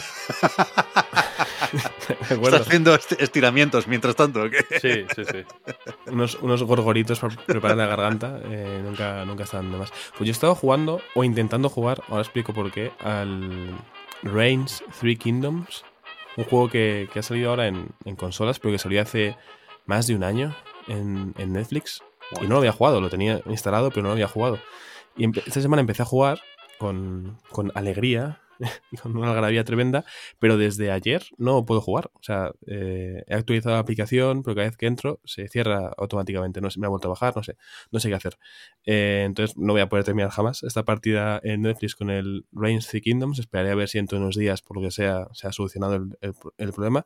Pero vaya, antes de que me pasara esto, pude jugar eh, unas cuantas horas a esta versión del Reigns que funciona igual que el, que el resto. Tienes una serie de toma de decisiones y eh, moviendo hacia un lado o hacia otro, pues decides una cosa u otra, como monarca que eres en este caso, ¿no? Eh, hay, es decir, es un pequeño spoiler, pero bueno, digamos que es relativamente sencillo acabar muerto y tener que, que reencarnarte en tu primo o tu prima o tu hermano o tu Ah, hija. Spoiler, spoiler tampoco es, va de eso el juego. Ya, ya, por eso digo que igual alguien que no haya jugado nunca lo puede eh, sorprender, pero vaya, que es, la mecánica de este juego. Pero está muy bien, o sea, es un juego eh, de época, en una región concreta de un lugar del sureste asiático, eh, y al final tienes que tomar pues, tus decisiones como monarca eh, para conquistar una serie de terrenos y territorios, para que tu pueblo más o menos se mantenga controlado y no quiera acabar contigo. Y bueno, tiene una parte también de combate con cartas, según los personajes que vayas desbloqueando, según las misiones secundarias que vayas haciendo, pues tienes unos personajes con una serie de números de vida y otros de, de ataque y haces combates 4 contra 4 eh, rotando tus, tus cartas de personaje. Me estaba gustando bastante, la verdad, eh, por los giritos que había, por, bueno, lo bien escrito que estaba según qué cosas, pero como me he quedado un poco a medias, pues no puedo rematar este mini análisis porque no, no he podido jugarlo, intentaré, como digo, recuperarlo y poder ver si llego a algún punto un poco más, eh, es decir, concluso, una conclusión un poco más certera, vaya. Yo he jugado al Prince of Persia, ya digo, me lo quería pasar esta noche, no ha podido ser porque es más o menos largo, pero 20 horas, 20, 25 dicen por ahí, supongo que dependiendo de cuánto mapa te pones a barrer una vez tienes todas las habilidades. Y yo estoy en esas, yo, yo, yo tengo ya, creo, todas las habilidades como mínimo de desplazamiento. Me falta algún superataque por ahí. Sí que tengo algún hueco en, en los menús. Eh, pero es, esos ataques que no deberían cambiar mucho la forma de jugar. Y, y si estoy con doble salto, con dash y con una serie de movidas que hacen que se mueva muy rápido el protagonista de este juego, que se llama Sargon. Pero como digas, Víctor, o sea, puedo contar. Yo he jugado al Prince of Persia también, ¿eh? Bien, Sí. ¿puedo contar cuatro cosillas del Prince of Persia o podemos pasar a lo Sí, que sí, eh? no, no, vamos a empezar con el Prince of Persia, venga. Déjame decirte que me ha sorprendido un poco lo efusivo de los análisis. Sí, a mí también. No porque no esté de acuerdo, no me parece para nada un mal juego, al contrario, pero hostia, estamos a 19 de enero y alguno ha tenido ya los santos cojones de empezar el análisis diciendo que tenemos el primer candidato a juego del año. Hay hambre, hay hambre de. Vamos a calmarnos, pero Sí, hay más- pero- hay más pero hambre. mucho, ¿eh? pero hay más hambre que de, de- de dar la nota que, que conocimiento de causa, ¿no? Yo creo es que un sí. juego- Es un juego fenomenal, ¿eh? Es un- Partamos de esa base. Sí. pero, hostia, la Es peña que- se vuelve loca, ¿no? Es, yo, yo- yo creo que sobre todo es un muy buen Metroidvania. Que, que me temo que, ya lo he dicho alguna vez, ¿eh? Que no es solo cosa mía lo de estar un poco ya empachados de Metroidvanias y, y es relativamente fácil medir la calidad de un Metroidvania simplemente por eso, por lo a gusto que te lo comes. Creo que nos pasó a muchos con Blasphemous 2, que lo cogimos un poco, ¡buah! Otro Metroidvania, van a ver qué, qué tal les ha salido a, a los de Game Kitchen y pum, pum, pum, pum, pum, pum, pum, del tirón. Juegazo. Vaya. Blasphemous 2. Y, con Prince of Persia pasa algo similar. A mí me ha gustado un pelín menos, pero es verdad que es un Metroidvania muy bien hecho, con mucho oficio. Todo lo importante que debe hacer y debe tener un juego de este género, eh, Prince of Persia, The Lost Crown, lo tiene y lo hace. Y quizá eso es lo que más me gusta del juego, que sin reinventar nada, sin ser especialmente ambicioso desde el punto de vista del diseño, sí que tiene muchas cosas y hace muchas cosas y, ni- y ninguna desentona, ni, ni le resta puntos a, a- a las demás, ¿sabes? Creo que es un, un juego muy constante y muy coherente y, y eso es una muy buena virtud para un... Te digo, te di- yo he ido, mientras estaba jugando, he ido tomando notas de mi, de impresiones que, de- me, que me sugiere, ideas que me sugiere el Prince of Persia, tal. que- pues bueno, un ejercicio que hacemos los profesionales. y, y ¿tú ¿Quieres que te diga la, la nota principal que he tomado? Dime. La frase es esta, ¿eh? la voy a leer tal cual la he escrito. Es el típico Metroidvania, pero muy guapo. Es un poco la, la, la, la idea principal. Es un juego que un estudio con menos recursos hace igual, Blasphemous 2, por ejemplo, pero aquí se nota que tiene un, eh, el punch extra en, yo qué sé, la, la música, por ejemplo, la presentación. Se nota ahí una capa de tenemos un equipo especializado en esto, ¿sabes? No, no, hay, hay- hay- no es una persona que se dedique a user experience, hay un equipo entero, hay, una, hay, hay, hay, hay un conocimiento interdepartamental, ¿sabes? Hay, hay experiencia acumulada de muchos años y, y equipos en, todo el planeta Tierra, ¿sabes? Distribuidos por todo el planeta Tierra. Y hay muchas. En, los, en los vídeos, en las. En el, en el- hay un detalle, por ejemplo, que me- se me ha quedado grabado porque me gustó mucho. El, el tutorial de correr. Si pulsas un botón, haces como una. un- Mm, no sé, una un segada. desliz- un deslizamiento así. Y si lo dejas pulsado, echas a correr después del deslizamiento, ¿no? Eso es. Cuando te explican eso, tú echas a correr y estás al principio, ¿no? Que hay como una guerra o una batalla, tal, no sé, no sé cuál, y, y a los lados empiezan a salir los otros personajes. Como, y hay como un mini diálogo ahí mientras tú vas corriendo para adelante. El tutorial de correr es una. Lo aprovechan, ¿no? Para montar ahí de pronto una escena medio lujosa, de pronto, alrededor de eso, que un juego igual de una compañía mediana pequeña, de un estudio mediano pequeño, no posiblemente no tenga la capacidad o, los recursos o, la posibilidad de hacer pues de hacer de, hacer un X cosas flashy que Prince of Persia las hace todo el rato. Y entonces es muy es lo que dice es muy gustoso de jugar porque cada dos por tres te vas sorprendiendo con cosas un poco como, como con brillos Mm. que dices hostia y que yo creo que es lo que ha hecho que mucha gente esté como confusa, ¿no? Atorada como un ciervo cuando, con las largas, como de, wow, ¿qué estoy viendo? Y que, y que creo que en este caso creo que merece la pena no dejarse cegar por las luces y fijarse un poquito más en lo micro, porque es un juego bueno en realidad, quiero decir, o sea, el diseño del mapa es fenomenal, eh, tiene algunas ideas que, me- que a mí me parecen bastante, bastante potentes a nivel de, por ejemplo, de lo rápido que te mueves. Hmm. Es, un, es un juego en el que te mueves muy rápido. Que, que, que, que en un Metroidvania es raro moverte tan rápido, porque es un juego, los Metroidvania suelen ser juegos de pues de explorar mapa, de fijarte en, los, en las cosas, de, de, de mi- de mirar mucho. Que es relativamente incompatible con el movimiento rápido, ese tipo de cosas. Y, este lo hace bastante, bastante, bastante bien. Mira lo que te voy a decir. No, no- no sé cuánto se ha escrito sobre esto, seguro que mucho y seguro que mejor eh, que lo que voy a decir yo ahora, ¿eh? pero creo que se nota que es un Metroidvania moderno. Puede parecer que los Metroidvania hayan sido siempre iguales, como dejaron eh, por escrito ¿no? los Metroids y los Castlevania, pero, pero no. Sea, yo creo que hay un cambio más o menos sutil, en tanto que no es una reformulación bestial, pero que se nota cuando juegas, eh, a raíz de Hollow Knight, que hizo, me temo, subir la dificultad de los Metroidvania. Es un juego que no es especialmente fácil, Prince of Persia. Tampoco No. es complicadísimo. Yo no diría que es difícil, yo diría que es simplemente exigente.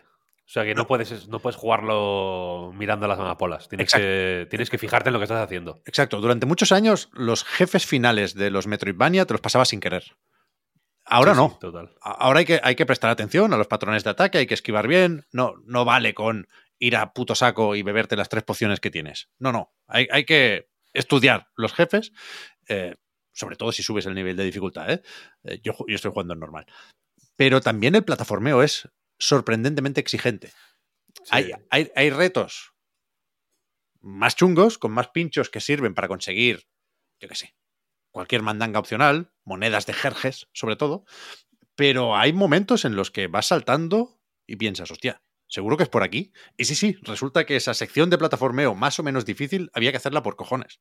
Y hay algunas de estas bastante bien diseñadas. No sé si has llegado, Víctor, a un momento en el que tienes que eh, repetir eh, acciones y hacer copias de ti mismo, de manera que eh, con, con el primer intento abres un interruptor, que luego cuando el fantasma, entre comillas, hace eso, tú tienes que aprovechar en el segundo intento para pasar por esa puerta. Hay que coordinarse y hacerlo bien. Y, y está bastante afinado ese tipo de, de retos, lo cual me gusta. Y, y- y la otra característica del Metroidvania moderno es que sí son ágiles. Pienso en Metroid Dread, por ejemplo. Creo que es un juego que funciona súper bien por la marcha que me lleva Samus. Este que- que- tiene, tiene un par de cosas que pensa, hostia, estos se jugaron en el Metroid Dread, ¿eh? Sí, Porque hay, hay un par de. Nada, tonterías, ¿eh? No, no, no son de pronto cosas que digas, hostia, claramente está inspirado. No, no, no, son como detallitos Mm. que claramente, si has jugado al Metroid Dread, te viene a la cabeza. Porque, porque es cierto que, que, que- se nota mm, e- esa misma escuela, digamos. Sí, sí. Entonces a mí me, bueno, no, me reconcilia con el género porque tampoco estaba especialmente enfadado con los Metroidvania, simplemente he, jugado a muchos en los últimos años y mm, me tienes que convencer para que me coma otro. Pero, pero esto lo estoy disfrutando mucho. Ya digo, creo que es difícil ponerle pegas más allá de lo relacionado con la presentación. Sí que hay ciertas decisiones estéticas o artísticas que se pueden justificar así, diciendo que es el estilo visual del juego y ya está. Y luego hay otras que, que no. Que aquí claramente faltan animaciones, o aquí claramente faltan polígonos, o falta detalle, ¿no? Hay. Cuando ya empiezas a llegar al final del sí. juego, hay, hay escenas más o menos emotivas que no funcionan porque las animaciones faciales son de, de marioneta total, vaya. Eh, No, no- no pasa nada. Y esto tiene su parte buena, supongo, porque el juego funciona más que bien en Switch y en Play 5 y Serie X lo puedes poner a 120 frames por segundo. Pero. Pero es verdad que se le puede pedir un poco más a Ubisoft. Que de hecho so- sorprende que no haya salido de ellos, ¿no? El hacer un juego más pintón, porque eh, esto no es Ubisoft Montreal, pero déjalos ir también a Ubisoft Montpellier, ¿eh? Estos tíos pilotan. Pilotan, pilotan, sí, sí. Pero vaya, más allá de esto y de que quizás me parecen un poco aburridas ciertas partes del mapa, creo que hacen falta más partes como la de los barcos. Ya lo veréis cuando lleguéis ahí. Pero. Pero bien, bien, muy bien. Mm, buen trabajo, buen trabajo. Sí, es un juego. A ver, es un juego. Que enti- entiendo que. Si quieres centrar un poco ahora la cosa en la recepción, que es verdad que ha sido muy entusiasta y que. Y que creo que en parte tiene que ver simplemente porque había ganas. si, tiene sentido o no que haya ganas, no, no, ya, que cada uno lo decida. Para mí, no. Pero había ganas de, de que un juego de Ubisoft se pudiera celebrar sin peros y sin ambajes y sin asteriscos. ¿sabes? Porque últimamente como que era el Assassin's Creed Mirage, ¿no? Es como, sí, sí, está guay, asterisco, igual no está tan guay, igual tal, igual es una vuelta, igual nadie se acuerda ya de él a, las- a la semana de que haya salido, el avatar perdido en combate, no es un juego que no existe ya. y, y- y este como que dices, hostia, joder, sí, sin, sin peros, es un juego guay, es un juego que está bien, ¿no? Es un, Sí, sí. es un juego de los que dices, coño, qué raro, ¿no? Que no hagan más juegos de estos, que son tan buenos, que- que recuerda más a la... Pues a la a la frescura y a la ligereza y a la diversión de, de un Rayman Legends que, que a la repetición y al y a lo plomizo de pues eso de un Avatar o del enésimo Far Cry o lo que sea o de los o de los proyectos demenciales que tiene Ubisoft en realidad Sí, sí. siempre entre medias no porque el- Core Arena, lo chaval. de las pelotas esto el, el roller, Roller Champions Por supuesto. o sea, quiero decir, es, eh, es de locos, ¿no? El de los barcos, Skull and Bones. Pues que dices, joder, Ubisoft. Y había ganas, ya digo, entiendo yo, de, de poder tener esta relación limpia y de buen rollo con un juego de Ubisoft, supongo. Sí, sí. Y, y entonces entiendo que, que la, que la balanza se ha decantado un poco hacia el entusiasmo generalizado. Por eso también es que estamos a principios de años. El, el- el poner ese, ese Everest en el que todo el mundo quiere poner la bandera de he descubierto el, el primer gran juego del año. Pues este, eh, pues yo que sé, lo ha puesto a huevo. Tampoco es sí. una, tampoco es una montaña que no se viera, ¿eh? es, que lo conocemos desde hace la de Dios y. Y el juego en realidad tiene pinta buena desde el principio. Es que también hay mucha gente que lo ha, que, que, que creo que se. que el entusiasmo viene motivado de. Hostia, no me lo esperaba, para nada, no, no me esperaba esto. No, nunca ha tenido mala pinta, ha tenido pinta de lo que es. O sea, Sí, ha tenido la sí. pinta de lo que es, de juego de bajo presupuesto para lo que es eh, Ubisoft, quiero decir. No tiene pinta de tener un presupuesto bajo en para la mayoría de los estudios del mundo. Ya digo que al revés, o sea, tiene pinta de tener ese, ese, puntito extra de presupuesto, es también lo que le da el, el empaque y lo termina de vestir así tan, tan bien vestido como va.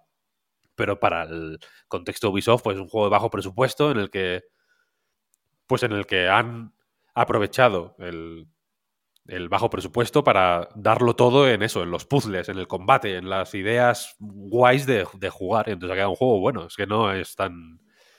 Parece magia, ¿no? Hacer juegos, pero en realidad es, No te voy a decir que sea fácil, pero si partes de una base así, seguramente sea más fácil que salga un juego bueno que si lo apuestas todo al paripé y a la paranoia y a, y a que le guste al gref, ¿sabes?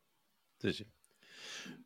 A ver si, mira, supongo que también se puede medir así esto. Yo creo que me voy a hacer el 100%. Toma ya, pues sí, sí, apetece, claro que apetece un montón, sí, sí. Es un juego de hacer mejorar, el 100% a, a- a- a saco, vaya. mejorar las armas, encontrar los amuletos. Ahí. Pocas armas, pero muchos estilos de juego, ¿no? Puedes eh, apostar más por la esquiva o, o por el bloqueo en función de, de qué te equipas y qué habilidades eh, añades con esos amuletos. Bien, bien. Se, se complica la vida a lo justo, es que es así. Es- es- al final es medir las cosas bien. Y, fíjate que la, la, mm, idea de sacar las fotos a las, a las habitaciones, Sí, al final tampoco. O sea, mola, está bien. pero ni tiene mucha presencia, ni es tan útil en realidad, como, eh, yo qué sé, ya volveré, ¿sabes? Sí, sí, sí. Normalmente va bien en algunos sitios, pero en otros es como, bueno, pues ya cuando pase por aquí ya me, me recorro el mapa, cuando puedes ir ya más rápido y, y, y has abierto muchos atajos y demás, que al final te mueves y tienes los teletransportes ya ahí funcionando y demás, pues bueno, te mueves rápido, ¿no? En realidad. Hmm. No es tan, tan, tan loco, pero es, es una idea fina, buena, bien, bien pensada, bien pensada. Es un juego muy ágil, en realidad. No te, no te pierdes mucho. Yo me perdí. Fíjate, me perdí mucho en las cárceles estas, cuando te- en la zona esta que te Sí, meten en la cárcel, los muñecos esos que te agarran. sí. Ahí me perdí la de Dios. No sé por qué, pero me perdí un montón. Pero aparte de eso, siempre te. O sea, le das al botón de pausa y te dice. Ve a no sé dónde. O sea, tampoco. te- no es.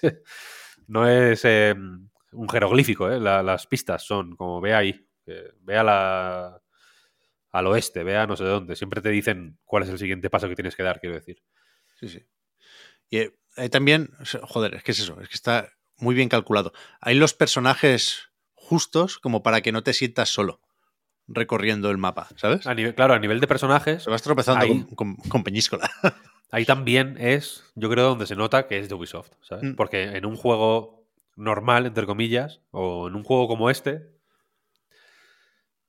pues, joder, o eres Ubisoft, no puedes permitirte tener tantos personajes. Claro. Porque es verdad, porque no hay muchísimos, pero hay unos cuantos, ¿eh? Y hablan todos, ¿eh? Sí, sí. Que al final, quieras que no. Entonces sí. Sí, sí que es cierto que son ese tipo de cosas las que hacen que sea moderno, como dices, ¿no? Eh, precisamente Adrián Suárez creo que en el podcast habla de la diferencia entre lo el Metroidvania moderno y el y el y el más modernillo, vaya. Y nosotros en realidad también hablamos de eso hace poco, cuando hablamos del Metroid. eh, del, del- de Super Metroid, vaya. Mm. Que es cierto que tiene otro rollo totalmente diferente. No, no, se nota la. Se, se nota lo que. Se, se se ve la, la evolución, ¿no? Es- a mí me gusta de vez en cuando echar la vista atrás para ver qué, qué ha sobrevivido, digamos, al paso del tiempo y qué se ha quedado un poco ahí. Super Metroid mola mucho jugarlo porque la mayoría de cosas que hace Super Metroid se mantienen vigentes. No es. No tiene muchas ideas que hayan. que se hayan acabado descartando. Es, por eso está en la hostia, supongo. Pero sí que es cierto que el ritmo es muy distinto, las distancias son más. son infinitamente más cortas. eh, el mapa. El mapa juega a otra cosa totalmente distinta. Esa sensación de soledad y de opresión y de, y de estar perdido y de no saber a dónde tienes que ir, ni de, sentir de, hostia, o llego al árbol, aquí son árboles los checkpoints, ¿no? O llego al árbol pronto o, la he liado, tal, no sé qué, es más o menos raro. No hay tanta presión, no es un juego así tan, tan opresivo. Y Metroid sí, por ejemplo. Pero guay, guay, un juego guay. Yo creo que me, me, ha sorprendido también.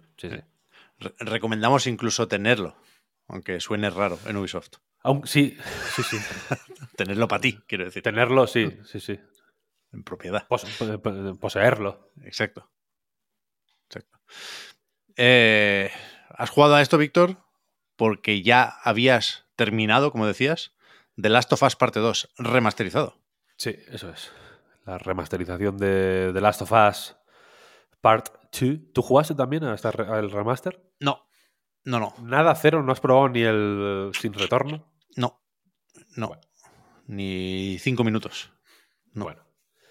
Tampoco hay mucho que decir. Es una remasterización que posiblemente encaje mejor en el paquete de las actualizaciones de 10 euros de lo que de lo que la promoción de Sony o las expectativas de la gente o lo que o el espacio mental en el que nos dejó el remake del primero que sí que es más que sí que es una cosa bestia posiblemente nos haga pensar, ¿eh? Eso es una remasterización un poquito.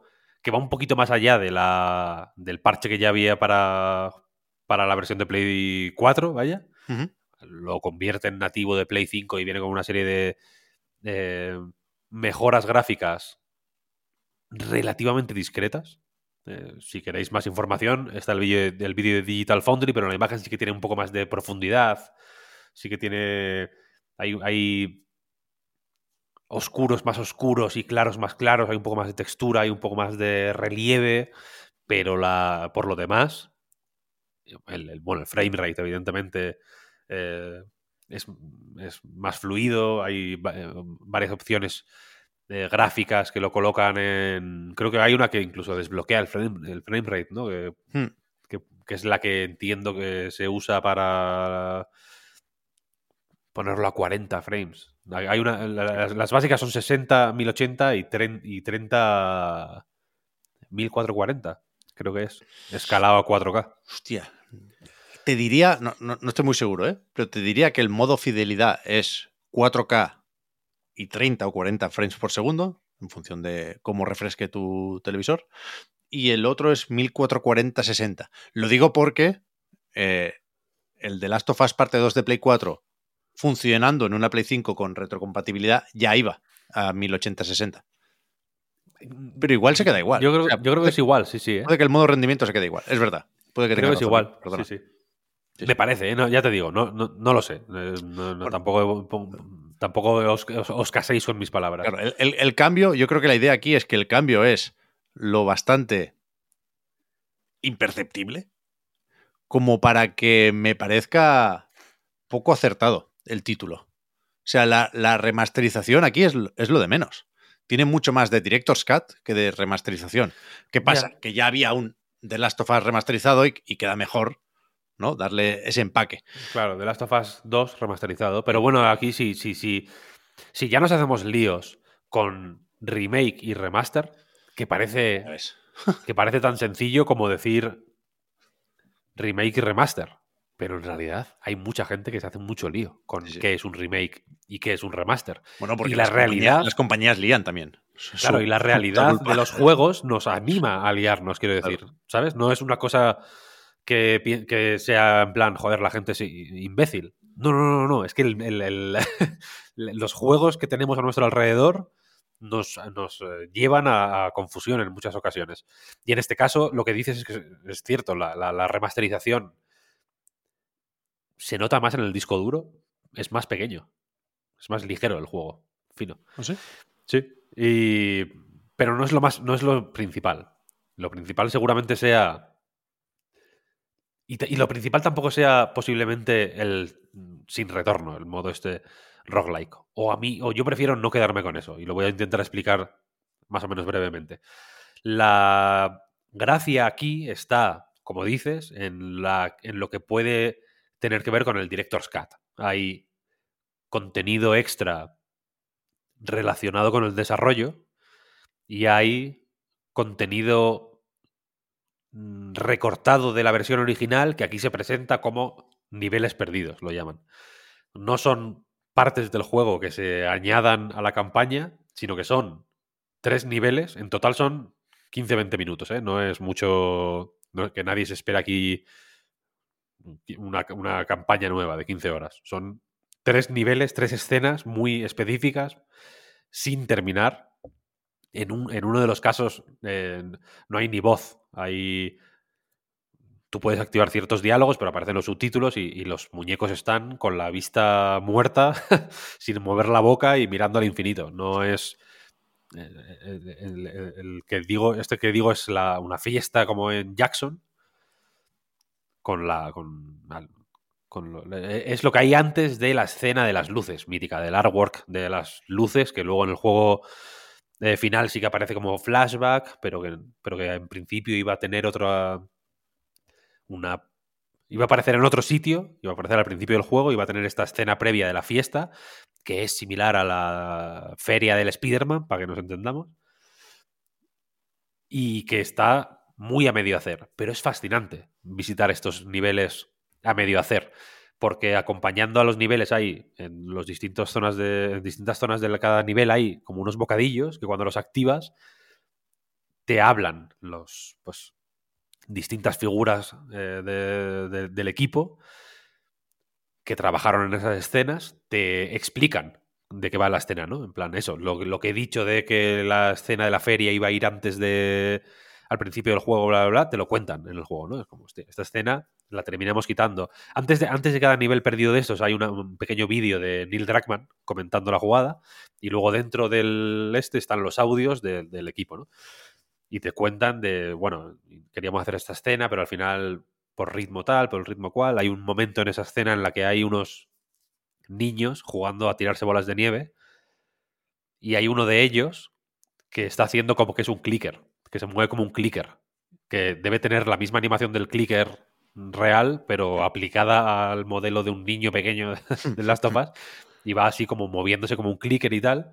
Y el resto de niños pues le van tirando bolas de nieve, se van cubriendo en unas, como unas cajas así de plástico que hay. Y la idea era que ese fuera como un tutorial de combate para Ellie también, ¿sabes? Para aprender a cubrirte, a tirar eh, cosas, a, a esconderte de los clickers, pero, te- pero explican que al- pues estaba un poco descontextualizado, que tal, que cual, que, que esa escena se acabó reciclando y convirtiendo en la escena que hay ahora en el principio del juego, en el que vas tirando bolas de nieve contra unos niños, con Dina, tal. Y, y- este vistazo al cómo se hace la salchicha es, es fantástico. Es, mm, es muy, muy guay.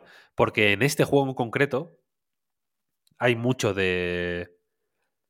Hay mucho de diseño de niveles de videojuego, ¿no? De ah, por aquí se entra, por aquí se sale, aquí hay choke points, aquí hay mm, puntos de referencia para navegar el mapa, los enemigos vienen por aquí, aquí hay estas coberturas tal y cual, pero también hay mucho de diseño narrativo, por un lado, y de... Que no suene mal esto, de manipulación emocional, un poco. O sea, de diseño, de diseño. O, o de diseño narrativo barra mani- ma- manipulación, ¿no? De que el juego te quiere colocar en posiciones eh, para que tú sientas según qué emociones. Manipulación emocional igual suena así como a, a maltrato, pero quiero decir, te manipulan las emociones para hacerte sentir o para colocarte de alguna manera en el punto de vista de una serie de personajes que están en un contexto absolutamente fatal y grotesco y que no solo es que su contexto sea fatal y grotesco, sino que su, situación vital es absolutamente penosa y cada vez y cada vez es peor. Quiero decir, no es, un juego que va de, de unos personajes que van a peor constantemente, cada vez más, hasta, hasta que tocan fondo. Eso es un poco la historia del juego. Y, y, y, y mola mucho ver estas escenas, porque, por ejemplo, hay una relativamente famosa, porque ya Neil Druckmann había hablado de ella. Se nota que, se nota que el equipo le tiene un cariño especial, que es la del jabalí, que luego se, hay, hay, referencias o guiños a este momento del jabalí en el juego final, en la libreta de Eli. ¿Mm? Pero la escena como tal del jabalí no llegó a estar en el juego. Y esta escena del jabalí a mí me encanta porque, porque a nivel narrativo es la hostia, por lo que te cuenta, por cómo te lo cuenta, por, por, el, por ciertos trucos que comentan al principio de relacionados con dónde iba a estar colocada en el juego, uh -huh. que no, que te explican que no querían que tuvieras muy claro en qué momento estaba ocurriendo eso y tal y cual. Eh, Se, se, se, se ve el proceso mental que hay detrás de, de, la, de la más el, del más mínimo de los detalles del juego, ¿sabes? Y es una pena que no, llegue, que no llegaran a, meterla en el juego, porque, ya digo, mola mucho, pero jugándola piensas, vale, es que es una mierda. O sea, no, no, la habrían liado. Si hubieran metido este momento, el nivel claramente es más bajo que el de otras escenas, ¿sabes? No, no, no está a la altura. Se entiende la intención y es la hostia, pero claramente no está a la altura. Y, y, lo notas jugándola. Y ellos lo notaron haciéndola, ¿sabes? Y la. Y, la... y a mí me encanta el, el me encanta leerlo, ¿sabes? Estas historias de, joder, teníamos este momento increíble, pero es que no hubo tu tía, ¿sabes?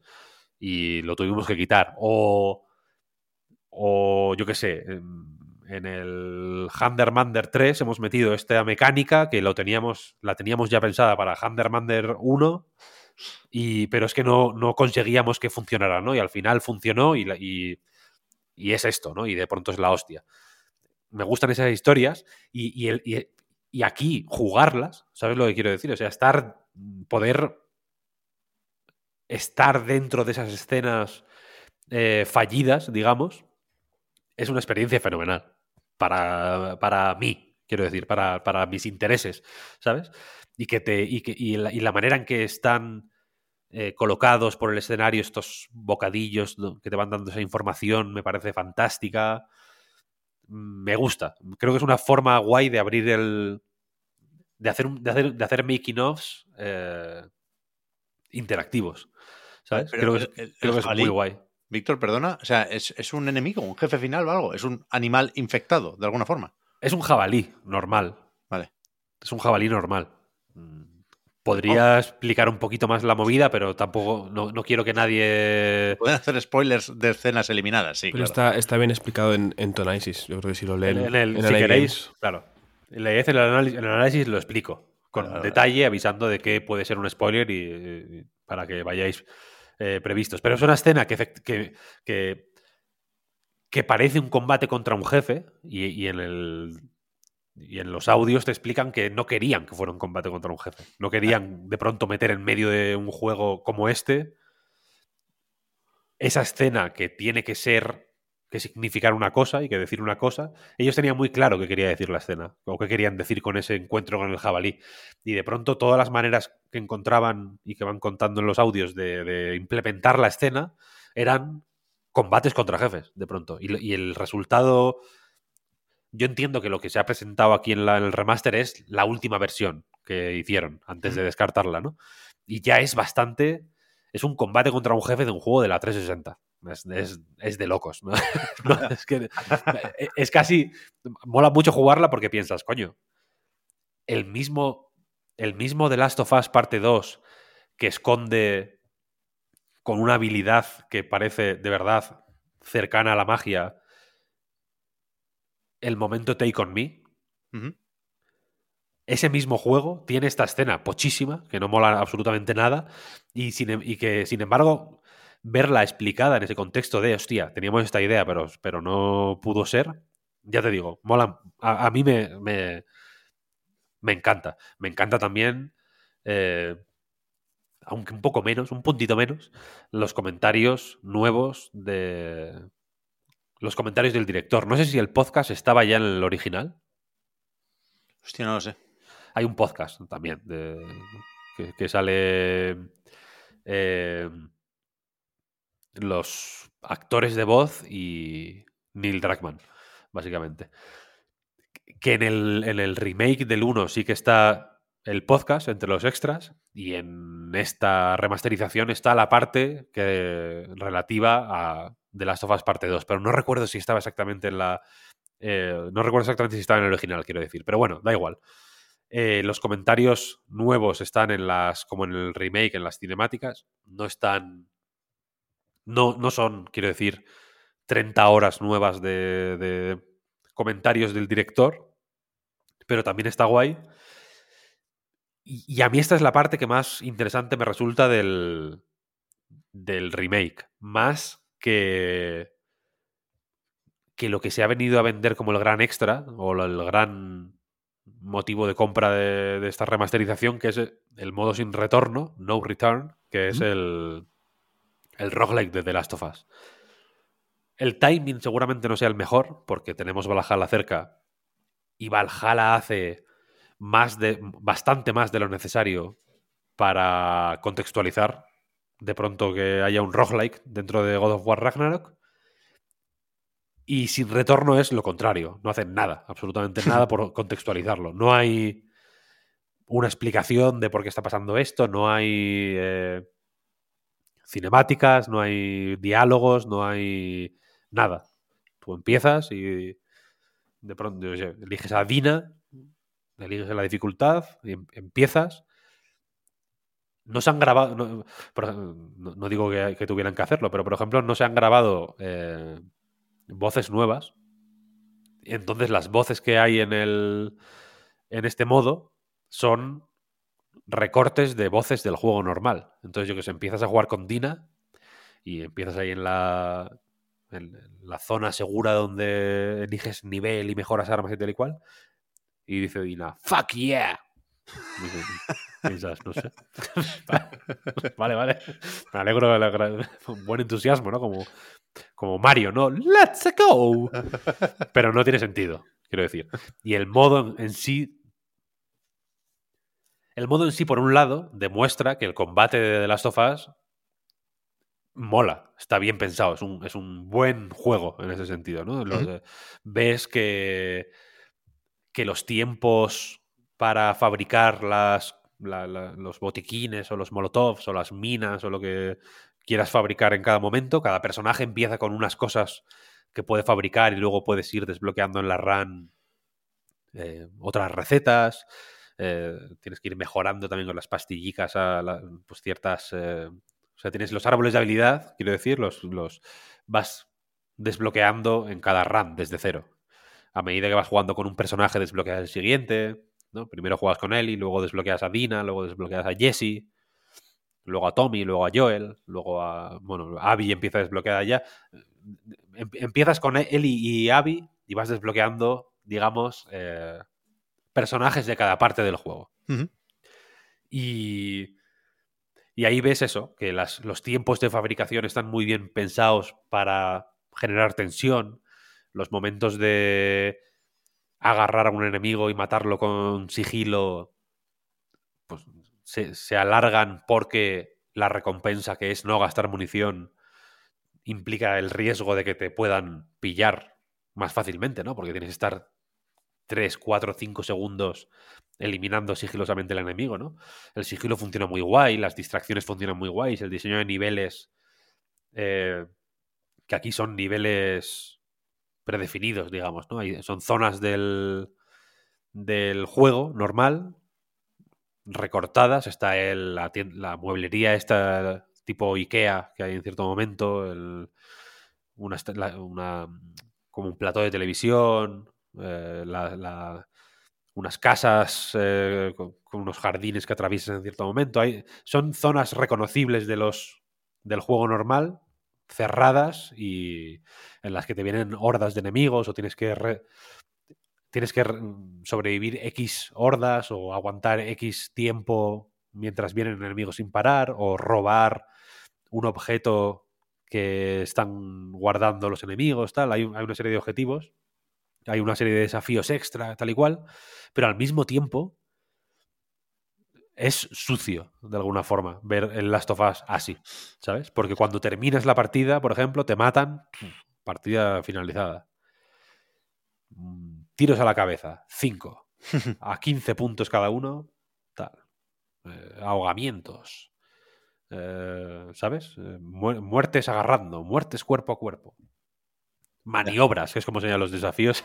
no me salía el nombre, se llaman maniobras. De pronto te Maniobras. pone, eh, yo qué sé, mata primero al enemigo marcado, ¿no? Y entonces si en la horda hay cuatro enemigos, hay uno que, te- que- hay uno que tiene una marca y tienes que matar a ese primero. Maniobras resueltas, tantas, pim, pam, pum. Al final B o A o lo, o lo que sea, te dan una puntuación, una medalla de pronto. Y ver el Last of Us reducido a eso es, es- es un poco jodido. Porque yo no me podía quitar de la cabeza la idea del Last of Us multijugador, Eso iba a decir. que tendría sus skins y sus hostias. Aquí hay skins también, ¿no? Le puedes poner a Ellie la camiseta del Death Stranding, por ejemplo. O hay, no sé, cuatro o cinco skins distintas por cada personaje que vas desbloqueando a medida que juegas y tal. Y no está mal, pero tampoco es la hostia, sinceramente. No me ha matado. Eh, está guay porque permite ver las mecánicas del juego y las pues un poco por los mismos motivos en realidad que el Ragnarok, ¿no? Porque te obliga a usar X armas que igual, o yo que sé, las minas, por ejemplo. Yo, no, yo en el juego normal creé dos minas en, to- en- en todo el juego igual. Aquí si no te queda otra tienes que usarlas, porque no, porque no tienes otra cosa que usar. Dina, por ejemplo, creo que no tiene cócteles Molotov, por ejemplo. Eh, y entonces te permite ver fuera de su contexto como para, para examinarlo en el microscopio, pues partes, piecitas individuales del juego que, que dentro de la campaña nunca tienen esa presencia gamey de, de desafío, ¿no? Sino que cumplen una función más expresiva. Sobre todo si juegas en, en los modos más jodidos, tipo supervivencia y tal, que mola mucho hacerlo, ¿no? Es una experiencia. No, no, no, no quiero sugerir que si no has jugado al Last of Us en supervivencia, no. ¿Es, es supervivencia o superviviente? No lo sé. Superviviente, creo que es. Puede ser, sí. Vale. Sí, sí. No quiero decir que si no has jugado así en Grounded, lo voy a decir en inglés y, ni para ti ni para mí. Pues es como si no hubieras jugado, pero sí que mola experimentarlo, porque de pronto ves que hay muchos detalles. Tú piensas, coño, ¿y cómo juego sin el modo mm, detective este? No sé cómo. ra- Rastreo se llama o algo así. el- Sí, no sé, pero la, la- la escucha, ¿no? Sí. la escucha, sí, modo, el modo escucha. detective, vaya. Pulsar el R1 No. para que se vean las siluetas de los enemigos, ¿no? Por- para que veas dónde están y tal. ¿Cómo juego así? ¿Sabes? ¿Cómo es posible? ¿Cómo es posible jugar sin la interfaz? ¿Cómo es posible jugar sin, sin una serie de. Bueno, de, de ayudas que, de- que tú consideras la base del juego, ¿sabes? No son ayudas, son eh, la interfaz básica del juego. Y, y- y jugando en ese modo ves de pronto que en realidad hay formas de suplir todas esas carencias, ¿sabes? Está, está bien, está bien pensado para que te puedas guiar por el sonido, efectivamente. Sobre todo si juegas con cascos. Sí. Dices, hostia, claro, el modo detective está guay, es una buena, es una muleta guay, pero si no lo tengo, puedo guiarme por el sonido realmente. Me, pillarán más y tendré que me pondrán más en apuros, pero puedo guiarme al final. Puedo aprender a guiarme por el sonido. Y es una experiencia muy, muy guay. Pero ya digo que, que en, ningún caso, en el, en el contexto del juego, hay estos momentos de. eh, pues bueno, de, como en el Red Dead Redemption 2, de pronto que cuando terminas una misión te pone objetivos secundarios. Mata a siete monjas con tiros en la cabeza. Eh, termina en menos de dos minutos. Medalla, bronce. Oh, sh- shit. Entonces en Last of Us no pasa, porque Last of Us tiene otro, tiene otra, tiene otro rollo. Y entonces el, el No Return este, ya digo, es un, es un poco como, ah, te deja como picor en el cuerpo. Pero, pero, pero tampoco está mal. Ya digo, a mí me ha gustado bastante como, como, como motivo de... Si, si, si alguien no ha jugado Last of Us 2, quiero decir, pues guay. Ahí no, supongo que no hay dudas. Pero si no has jugado, si has jugado ya, o si jugaste en su momento al Last of Us 2 y te planteas esta, este upgrade path de los 10, de los 10 euros, yo creo que, joder, a mí me, me, me resulta más interesante los extras del desarrollo que la que el, que los, que el modo este y tal, que es una. Que es una cosa que, bueno, que, que sí, que igual le puedes echar un fin de y te quedas a gusto. Sí que hay jefes nuevos, por ejemplo, no es todo, no es todo material reciclado. La mayoría está reciclado, pero hay alguna cosilla nueva. Menos que en el que en Valhalla, vaya. Pero, lo- pero los extras estos del desarrollo y tal, el Grounded sale hoy. El Grounded está también en, la, en el menú. En el. en- en- o sea, yo no he visto el Grounded todavía porque en mi juego, que supongo que se actualizará para incluir el Grounded en algún momento, ahora solo aparece el tráiler. Cuando le das, te sale el tráiler. Pero ese tipo de materiales a mí me parecen más interesantes, ya digo, como, como motivo de. O sea, o como motivación de compra, quiero decir, ¿sabes? De decir, vale, pues pago 10 pavos y. Y me llevo estos, estos materiales que, que, que ofrecen una. un insight que no es muy común de ver en una serie de procesos de más abstractos del desarrollo, ¿sabes? Ya no cómo se hizo tal, de cómo se, cómo se animaron las chancletas de, de, tal personaje en tal escena, sino de, hostia, pues sí, un poco cómo se construye la torre narrativa de... de, este- hay otro ejemplo, para que, para que entendáis lo que quiero decir, hay otro ejemplo de una escena que sí que aparece en el juego final, pero que está, pero que es más, mucho más corta en el juego final. En el juego final es mm, 15 segundos y en la escena que aparece aquí, que son unas alcantarillas, son como 5 minutos igual. Y te explican, pues eso, por qué recortaron eso, cómo, cómo lo recortaron, qué, cómo, cómo- qué, implicaciones tuvo recortar esa parte en el resto del juego, porque por lo visto había otras partes en las que había eh, mecánicas similares a las que se presentaban ahí, pero que sin esa escena de pronto quedaban un poco fuera de contexto en el resto del juego. Entonces tuvieron que rehacer otras partes de- del juego por eliminar esa y demás. Y mola mucho ver el- el- cómo se hace un juego así, tan tocho y tan ambicioso y tan...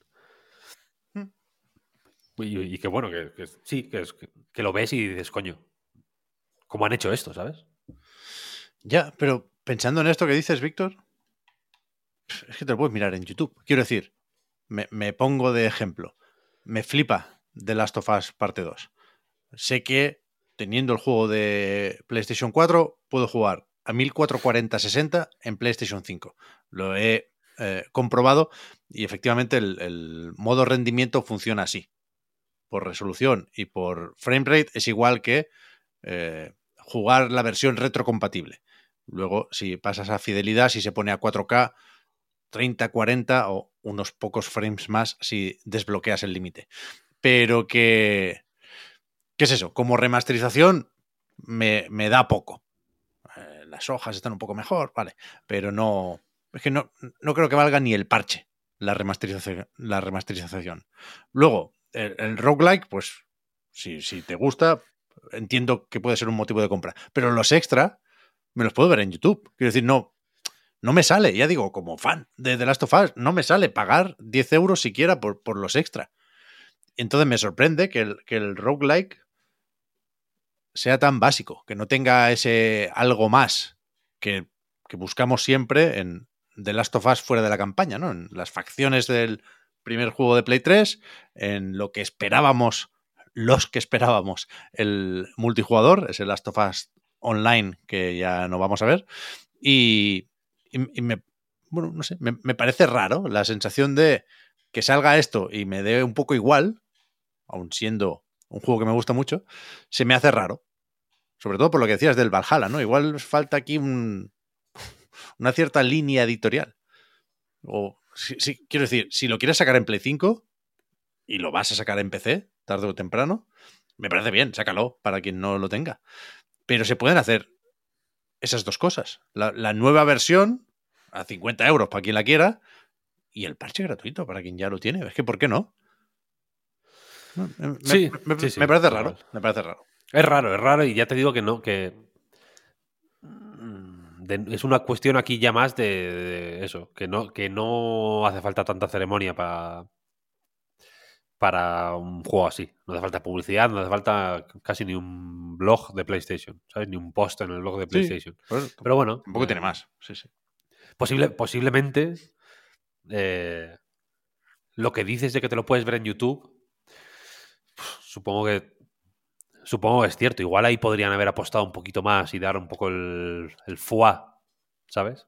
Y presentar más contenido relacionado con el desarrollo en, en, más escenas o hacerlo un poco más exhaustivo para que, para que mereciera un poco más la pena también tirar por ese lado. No lo sé, no lo sé. A mí, a mí ya te digo que es lo que más me ha gustado eh, experimentar. Yeah. Y sí creo que lo habría, que, que, que, de verlo en YouTube habría tenido menos fuerza, posiblemente. Yo, el Grounded, por ejemplo, Grounded 2, esto, uh -huh. yo lo habría puesto aquí, no en YouTube, gratis. ¿Sabes? Es una película. Ya, por eso, por Vende, eso. Vende, véndemela. por eso, por eso. Pero bueno, eh, a, a, ver qué pasa con Naughty Dog a partir de ahora. ¿eh? Es, es, verdad que las, la, las circunstancias o el contexto no ayudan, ni por, como decías, Víctor, Valhalla ni por The Last of Us Online. Pero bueno, había que sacarlo este juego, ¿eh? Como, como, poco, porque va a salir también en PC después de esa parte 1. A ver si el port funciona un poco mejor de lanzamiento. Er, e, ¿Era sobre este juego? ¿Era sobre The Last of Us, Víctor? La, la chapa que comentabas al principio de este bloque o hay algo más? No, no, no. Vale, vale, no, no. Era menos chapa de lo de, Ya sabes que yo me gusta, soy muy exagerado. Vale, me gusta mucho exagerar. He jugado a más juegos, ¿eh? He jugado a. Voy a, voy a mencionarlos muy por encima. He jugado a Home Security eh, Hotline, se llama.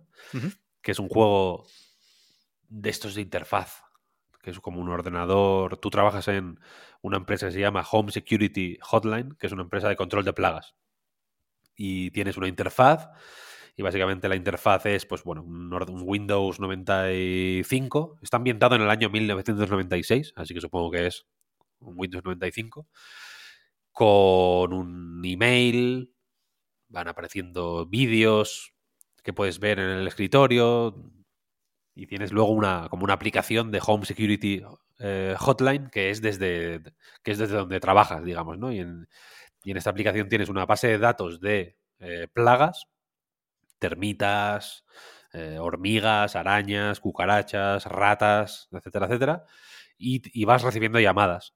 Y entonces, pues yo qué sé, te llaman y te dicen, oye, eh, oigo ruidos por las paredes y estoy encontrando, eh, yo qué sé, virutillas por el suelo, tal, y tú tienes que luego mirar, poner la llamada en espera, empieza a sonar la típica musiquilla de llamada en espera de este- de una teleoperadora, vaya, y tienes que mirar en la base de datos, tú te metes, por ejemplo, en las termitas y te pone qué son y qué y cómo se materializan, digamos, o cómo se detecta su presencia, qué, qué peligro acarrean para las personas y, qué, y, su solución, ¿no? Y cómo, cómo, cómo atajar el problema de esa plaga.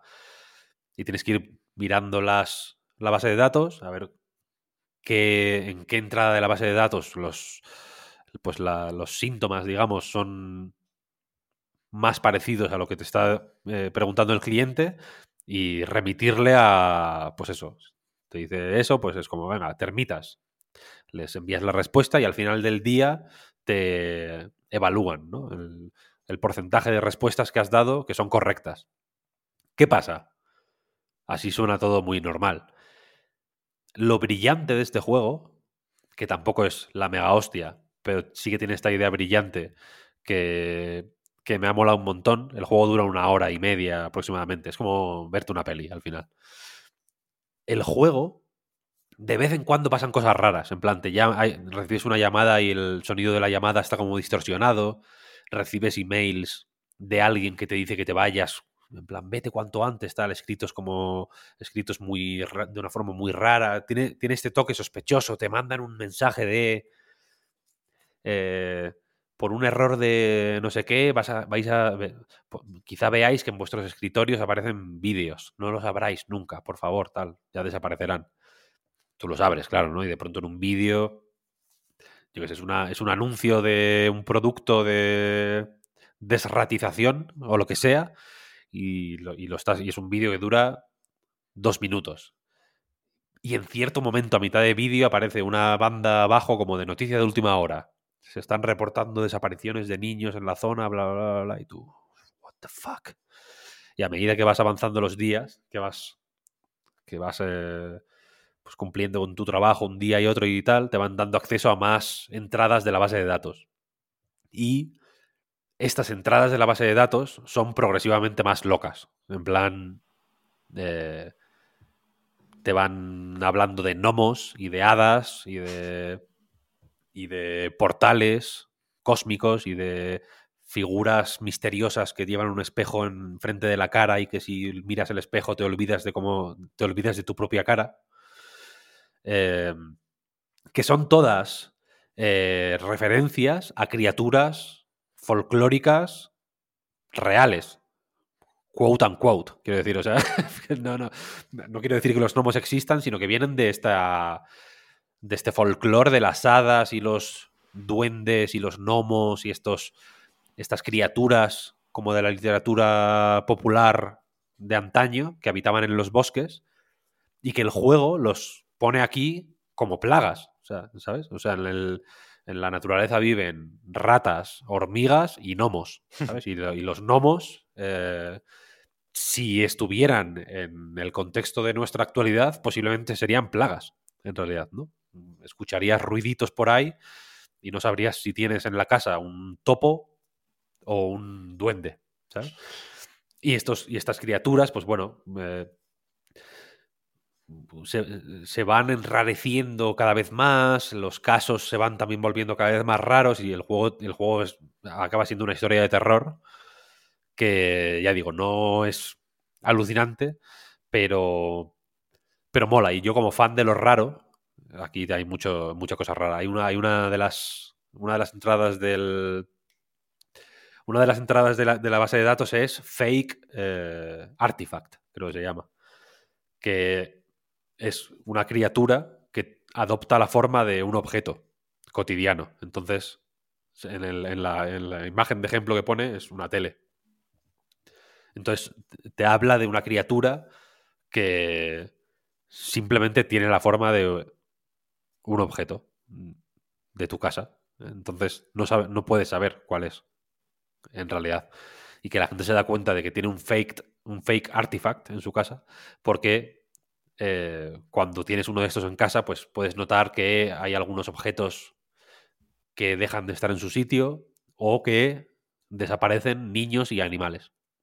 Entonces, entonces tiene este, este, este, es un juego de mal rollo al final, ¿sabes? Y hay uno que es fake flowers, que son flores que parecen flores, pero son de mentira y son en realidad unas criaturas que si las que según qué condiciones mutan, tienen capacidad de metamorfosis y se convierten en, unas en, otros monstruos que que están que tienen miedo de los humanos y que se ocultan de los humanos, pero que si se cruzan con un humano son hiperviolentos. Cosas así, ¿no? Tienen este rollo eh, medio creepypasta. Es un, es un poco cruce entre la energía de un creepypasta, de estar eh, encontrando en un ordenador información misteriosa y que casi parece prohibida, y, y esta idea de meter el folclore tradicional en la, en la, en la actualidad, en un contexto además tan mundano y tan vulgar casi como una línea de telefónica sobre de un control de plagas, que está bastante guay, mola. Me ha gustado, fino, bien, recomendado. Y otro que he jugado y que quiero destacar, he jugado un par más, pero los voy a dejar para, The Cap, por ejemplo, que hemos hablado varias veces aquí en, en, este, lo, lo, analicé en la web. Animo a la gente que vaya a nightgames.com a leer el análisis si quiere. Pero hay otro que he jugado que me ha molado mucho que se llama Dead Tomb. Como tumba muerta. Dead de muerto y Tomb de tumba. Que es un juego de NES que, que sale ahora. No sé si ha salido ya o sale la semana que viene, pero bueno, está es, de 2024, quiero decir, aunque sea para NES. Sale también aparte de NES en, en, Steam y en Switch y creo que en Play. quiero decir, sale en, plataformas eh, actuales, pero hay, hay, también una versión en cartucho para NES, quiero decir. Está programado para NES. Y es un juego que mola mucho porque es un, una aventura point and click para NES. Es un juego sobre explorar una pirámide. Tú eres un aventurero que aparece. Apareces como en una prisión, aprisionado en, lo más profundo de una pirámide y tienes que salir, básicamente, ¿no? Y, y la cosa es que los, los mapas, cada pantalla está dividida en la parte de arriba, que es donde que es la habitación en la que estás, y en la parte de abajo son verbos. Entonces, cuando te acercas a una cosa que tú no, mueves un cursor, sino que mueves a tu personaje, ¿no? Cuando te acercas a algo que con lo que puedes interactuar, aparece como una interrogación y cuando le das puedes, te aparece en la parte de abajo los verbos que puedes usar para esa... Bueno, que puedes usar. Luego lo que, que, tenga sentido o no con, la, con lo que estás mirando ya depende de ti, ¿no? Pero la, pues, te aparece en plan mirar, coger, eh, tirar, eh, comer, eh, cortar, tal, como, como en una aventura gráfica clásica. Y tienes que ir pues resolviendo puzzles, mm, descubriendo quién te ha quién te ha hecho eso, porque vas, vas encontrando tu, yo que sé, encuentras tu mochila destrozada, sin, sin, ninguna de tus herramientas, etcétera, etcétera. Tienes que ir descubriendo el misterio mientras recorres la pirámide para escapar. Y mola mucho porque es un juego más o menos pequeño y más o menos simple, pero que es de NES al final. Y es, es uno de esos juegos eh, modernos de NES que son infinitamente más complejos que la inmensa mayoría de los juegos de NES que, se hicieron en su momento. Y, y que aparte, entre, entre habitación y habitación, por ejemplo, hay. Iba a decir cinemáticas, no, hay, hay un dibujo, quiero decir, hay una, como una ilustración que pues, que representa el muñeco moviéndose de una habitación a otra por un pasillo, básicamente. Pero son unas ilustraciones acojonantes. Es un pixel art de, locos, usando la paleta de la NES, insisto, o sea, las, limitaciones del hardware original. y, y, es un juego potentísimo, me ha encantado, me ha encantado. Dead Tomb. Muy bien. No, no tenía ni idea de que estaba este por aquí. Ya, ya, ya. También he jugado. ¿Quieres que te diga qué más cosas he jugado? A ver. He jugado más, ¿eh? He jugado uno que se llama Extreme Evolution Drive to Divinity. Esto no sé cuál es tampoco. Es demencial este juego. La. Este, este sí que es de locos. Es un juego como. Es un juego de evolucionar. De evolucionar. Básicamente. Tú eres una bola. Eres una presencia en un mundo sin ningún tipo de sentido, hiper abstracto, psicodélico, a saco. Parece de- tiene un rollo Arcane Kids el juego, pero más eh, más abstracto seguramente y, men- y- y- sí, más abstracto, porque hay muchas imágenes, las imágenes los, los juegos de Arcane Kids al final eran muy psicodélicos, pero los niveles estaban bien muy bien definidos, quiero decir. Y este, y este muchas veces juega a romper la imagen directamente, a, resultar confuso. Me ha recordado también incluso a... eh, ¿Cómo se llama este juego? Hay uno que se llama Slave of God, creo que se llama, que es de... Increpare, fíjate, creo, creo que, que va a ser de, de ese. Slave of God, que es un juego de... Increpare es el de Stephen Sausage Roll y, Mm. y- y demás. Sí, sí. Que es un juego de como de estar en una discoteca drogado. ¿No te acuerdas tú de este juego?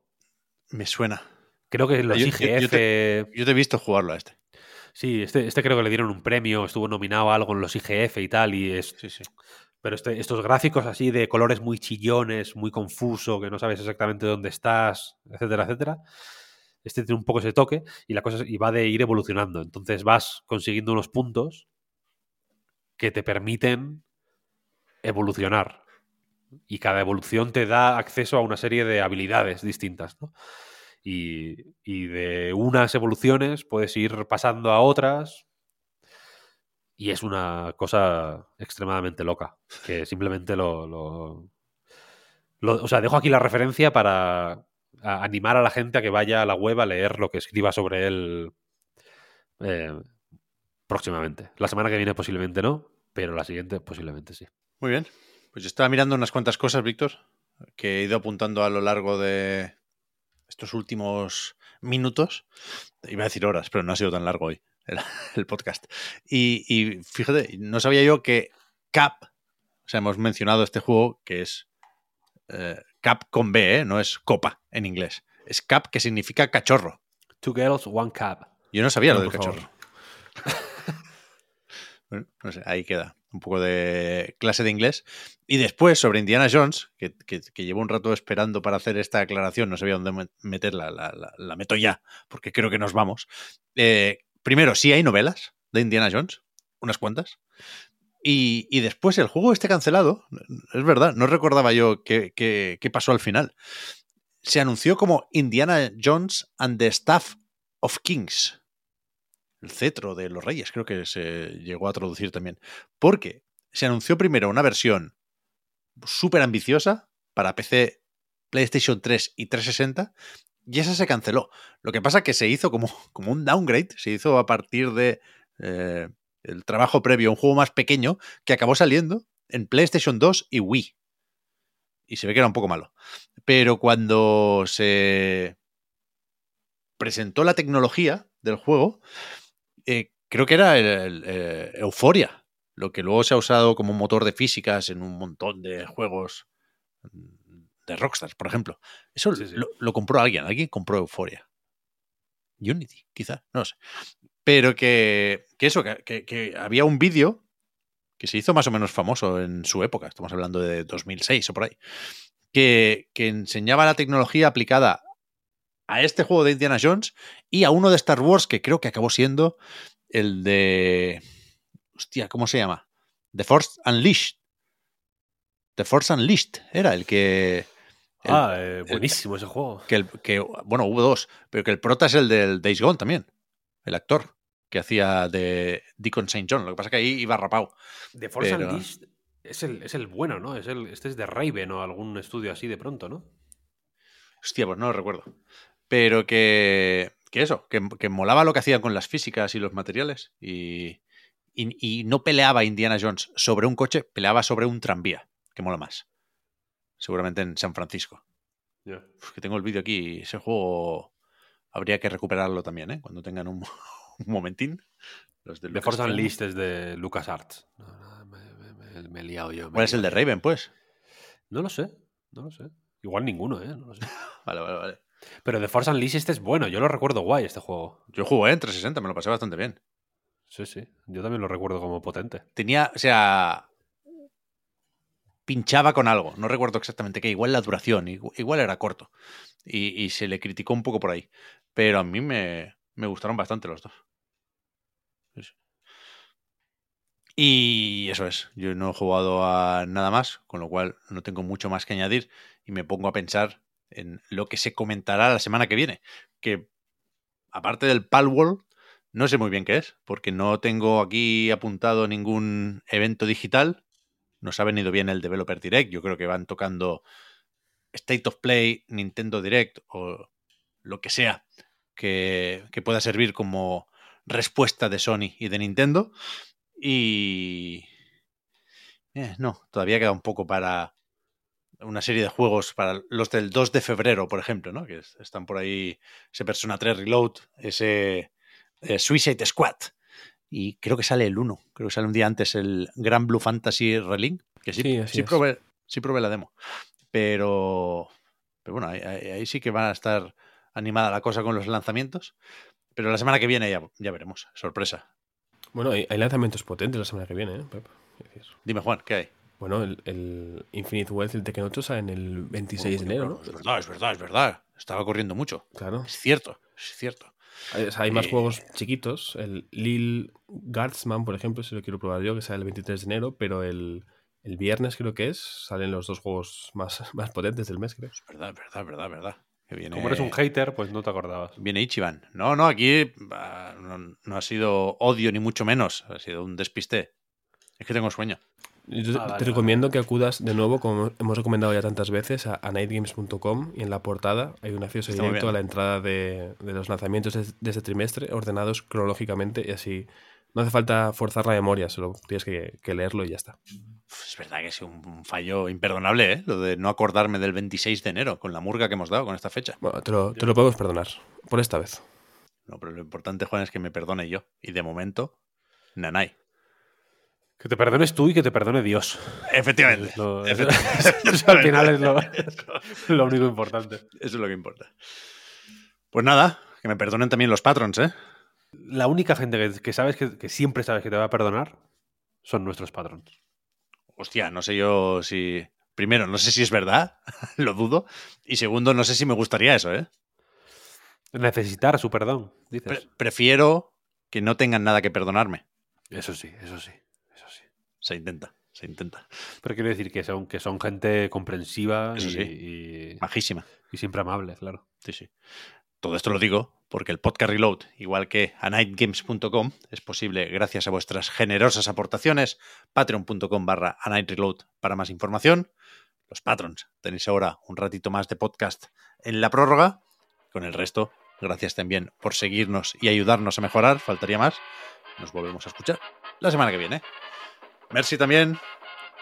Juan, Víctor, no lo hemos dicho, pero Oscar está bien, ¿eh? Pero tenía mucho ruido en casa por las obras y está haciendo otras cosillas.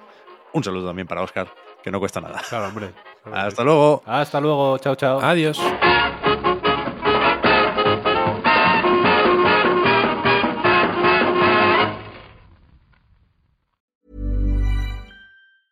Mom deserves the best, and there's no better place to shop for Mother's Day than Whole Foods Market. They're your destination for unbeatable savings, from premium gifts to show-stopping flowers and irresistible desserts. Start by saving 33% with Prime on all body care and candles. Then get a 15-stem bunch of tulips for just $9.99 each with Prime. Round out Mom's menu with festive rosé, irresistible berry chantilly cake, and more special treats. Come celebrate Mother's Day at Whole Foods Market.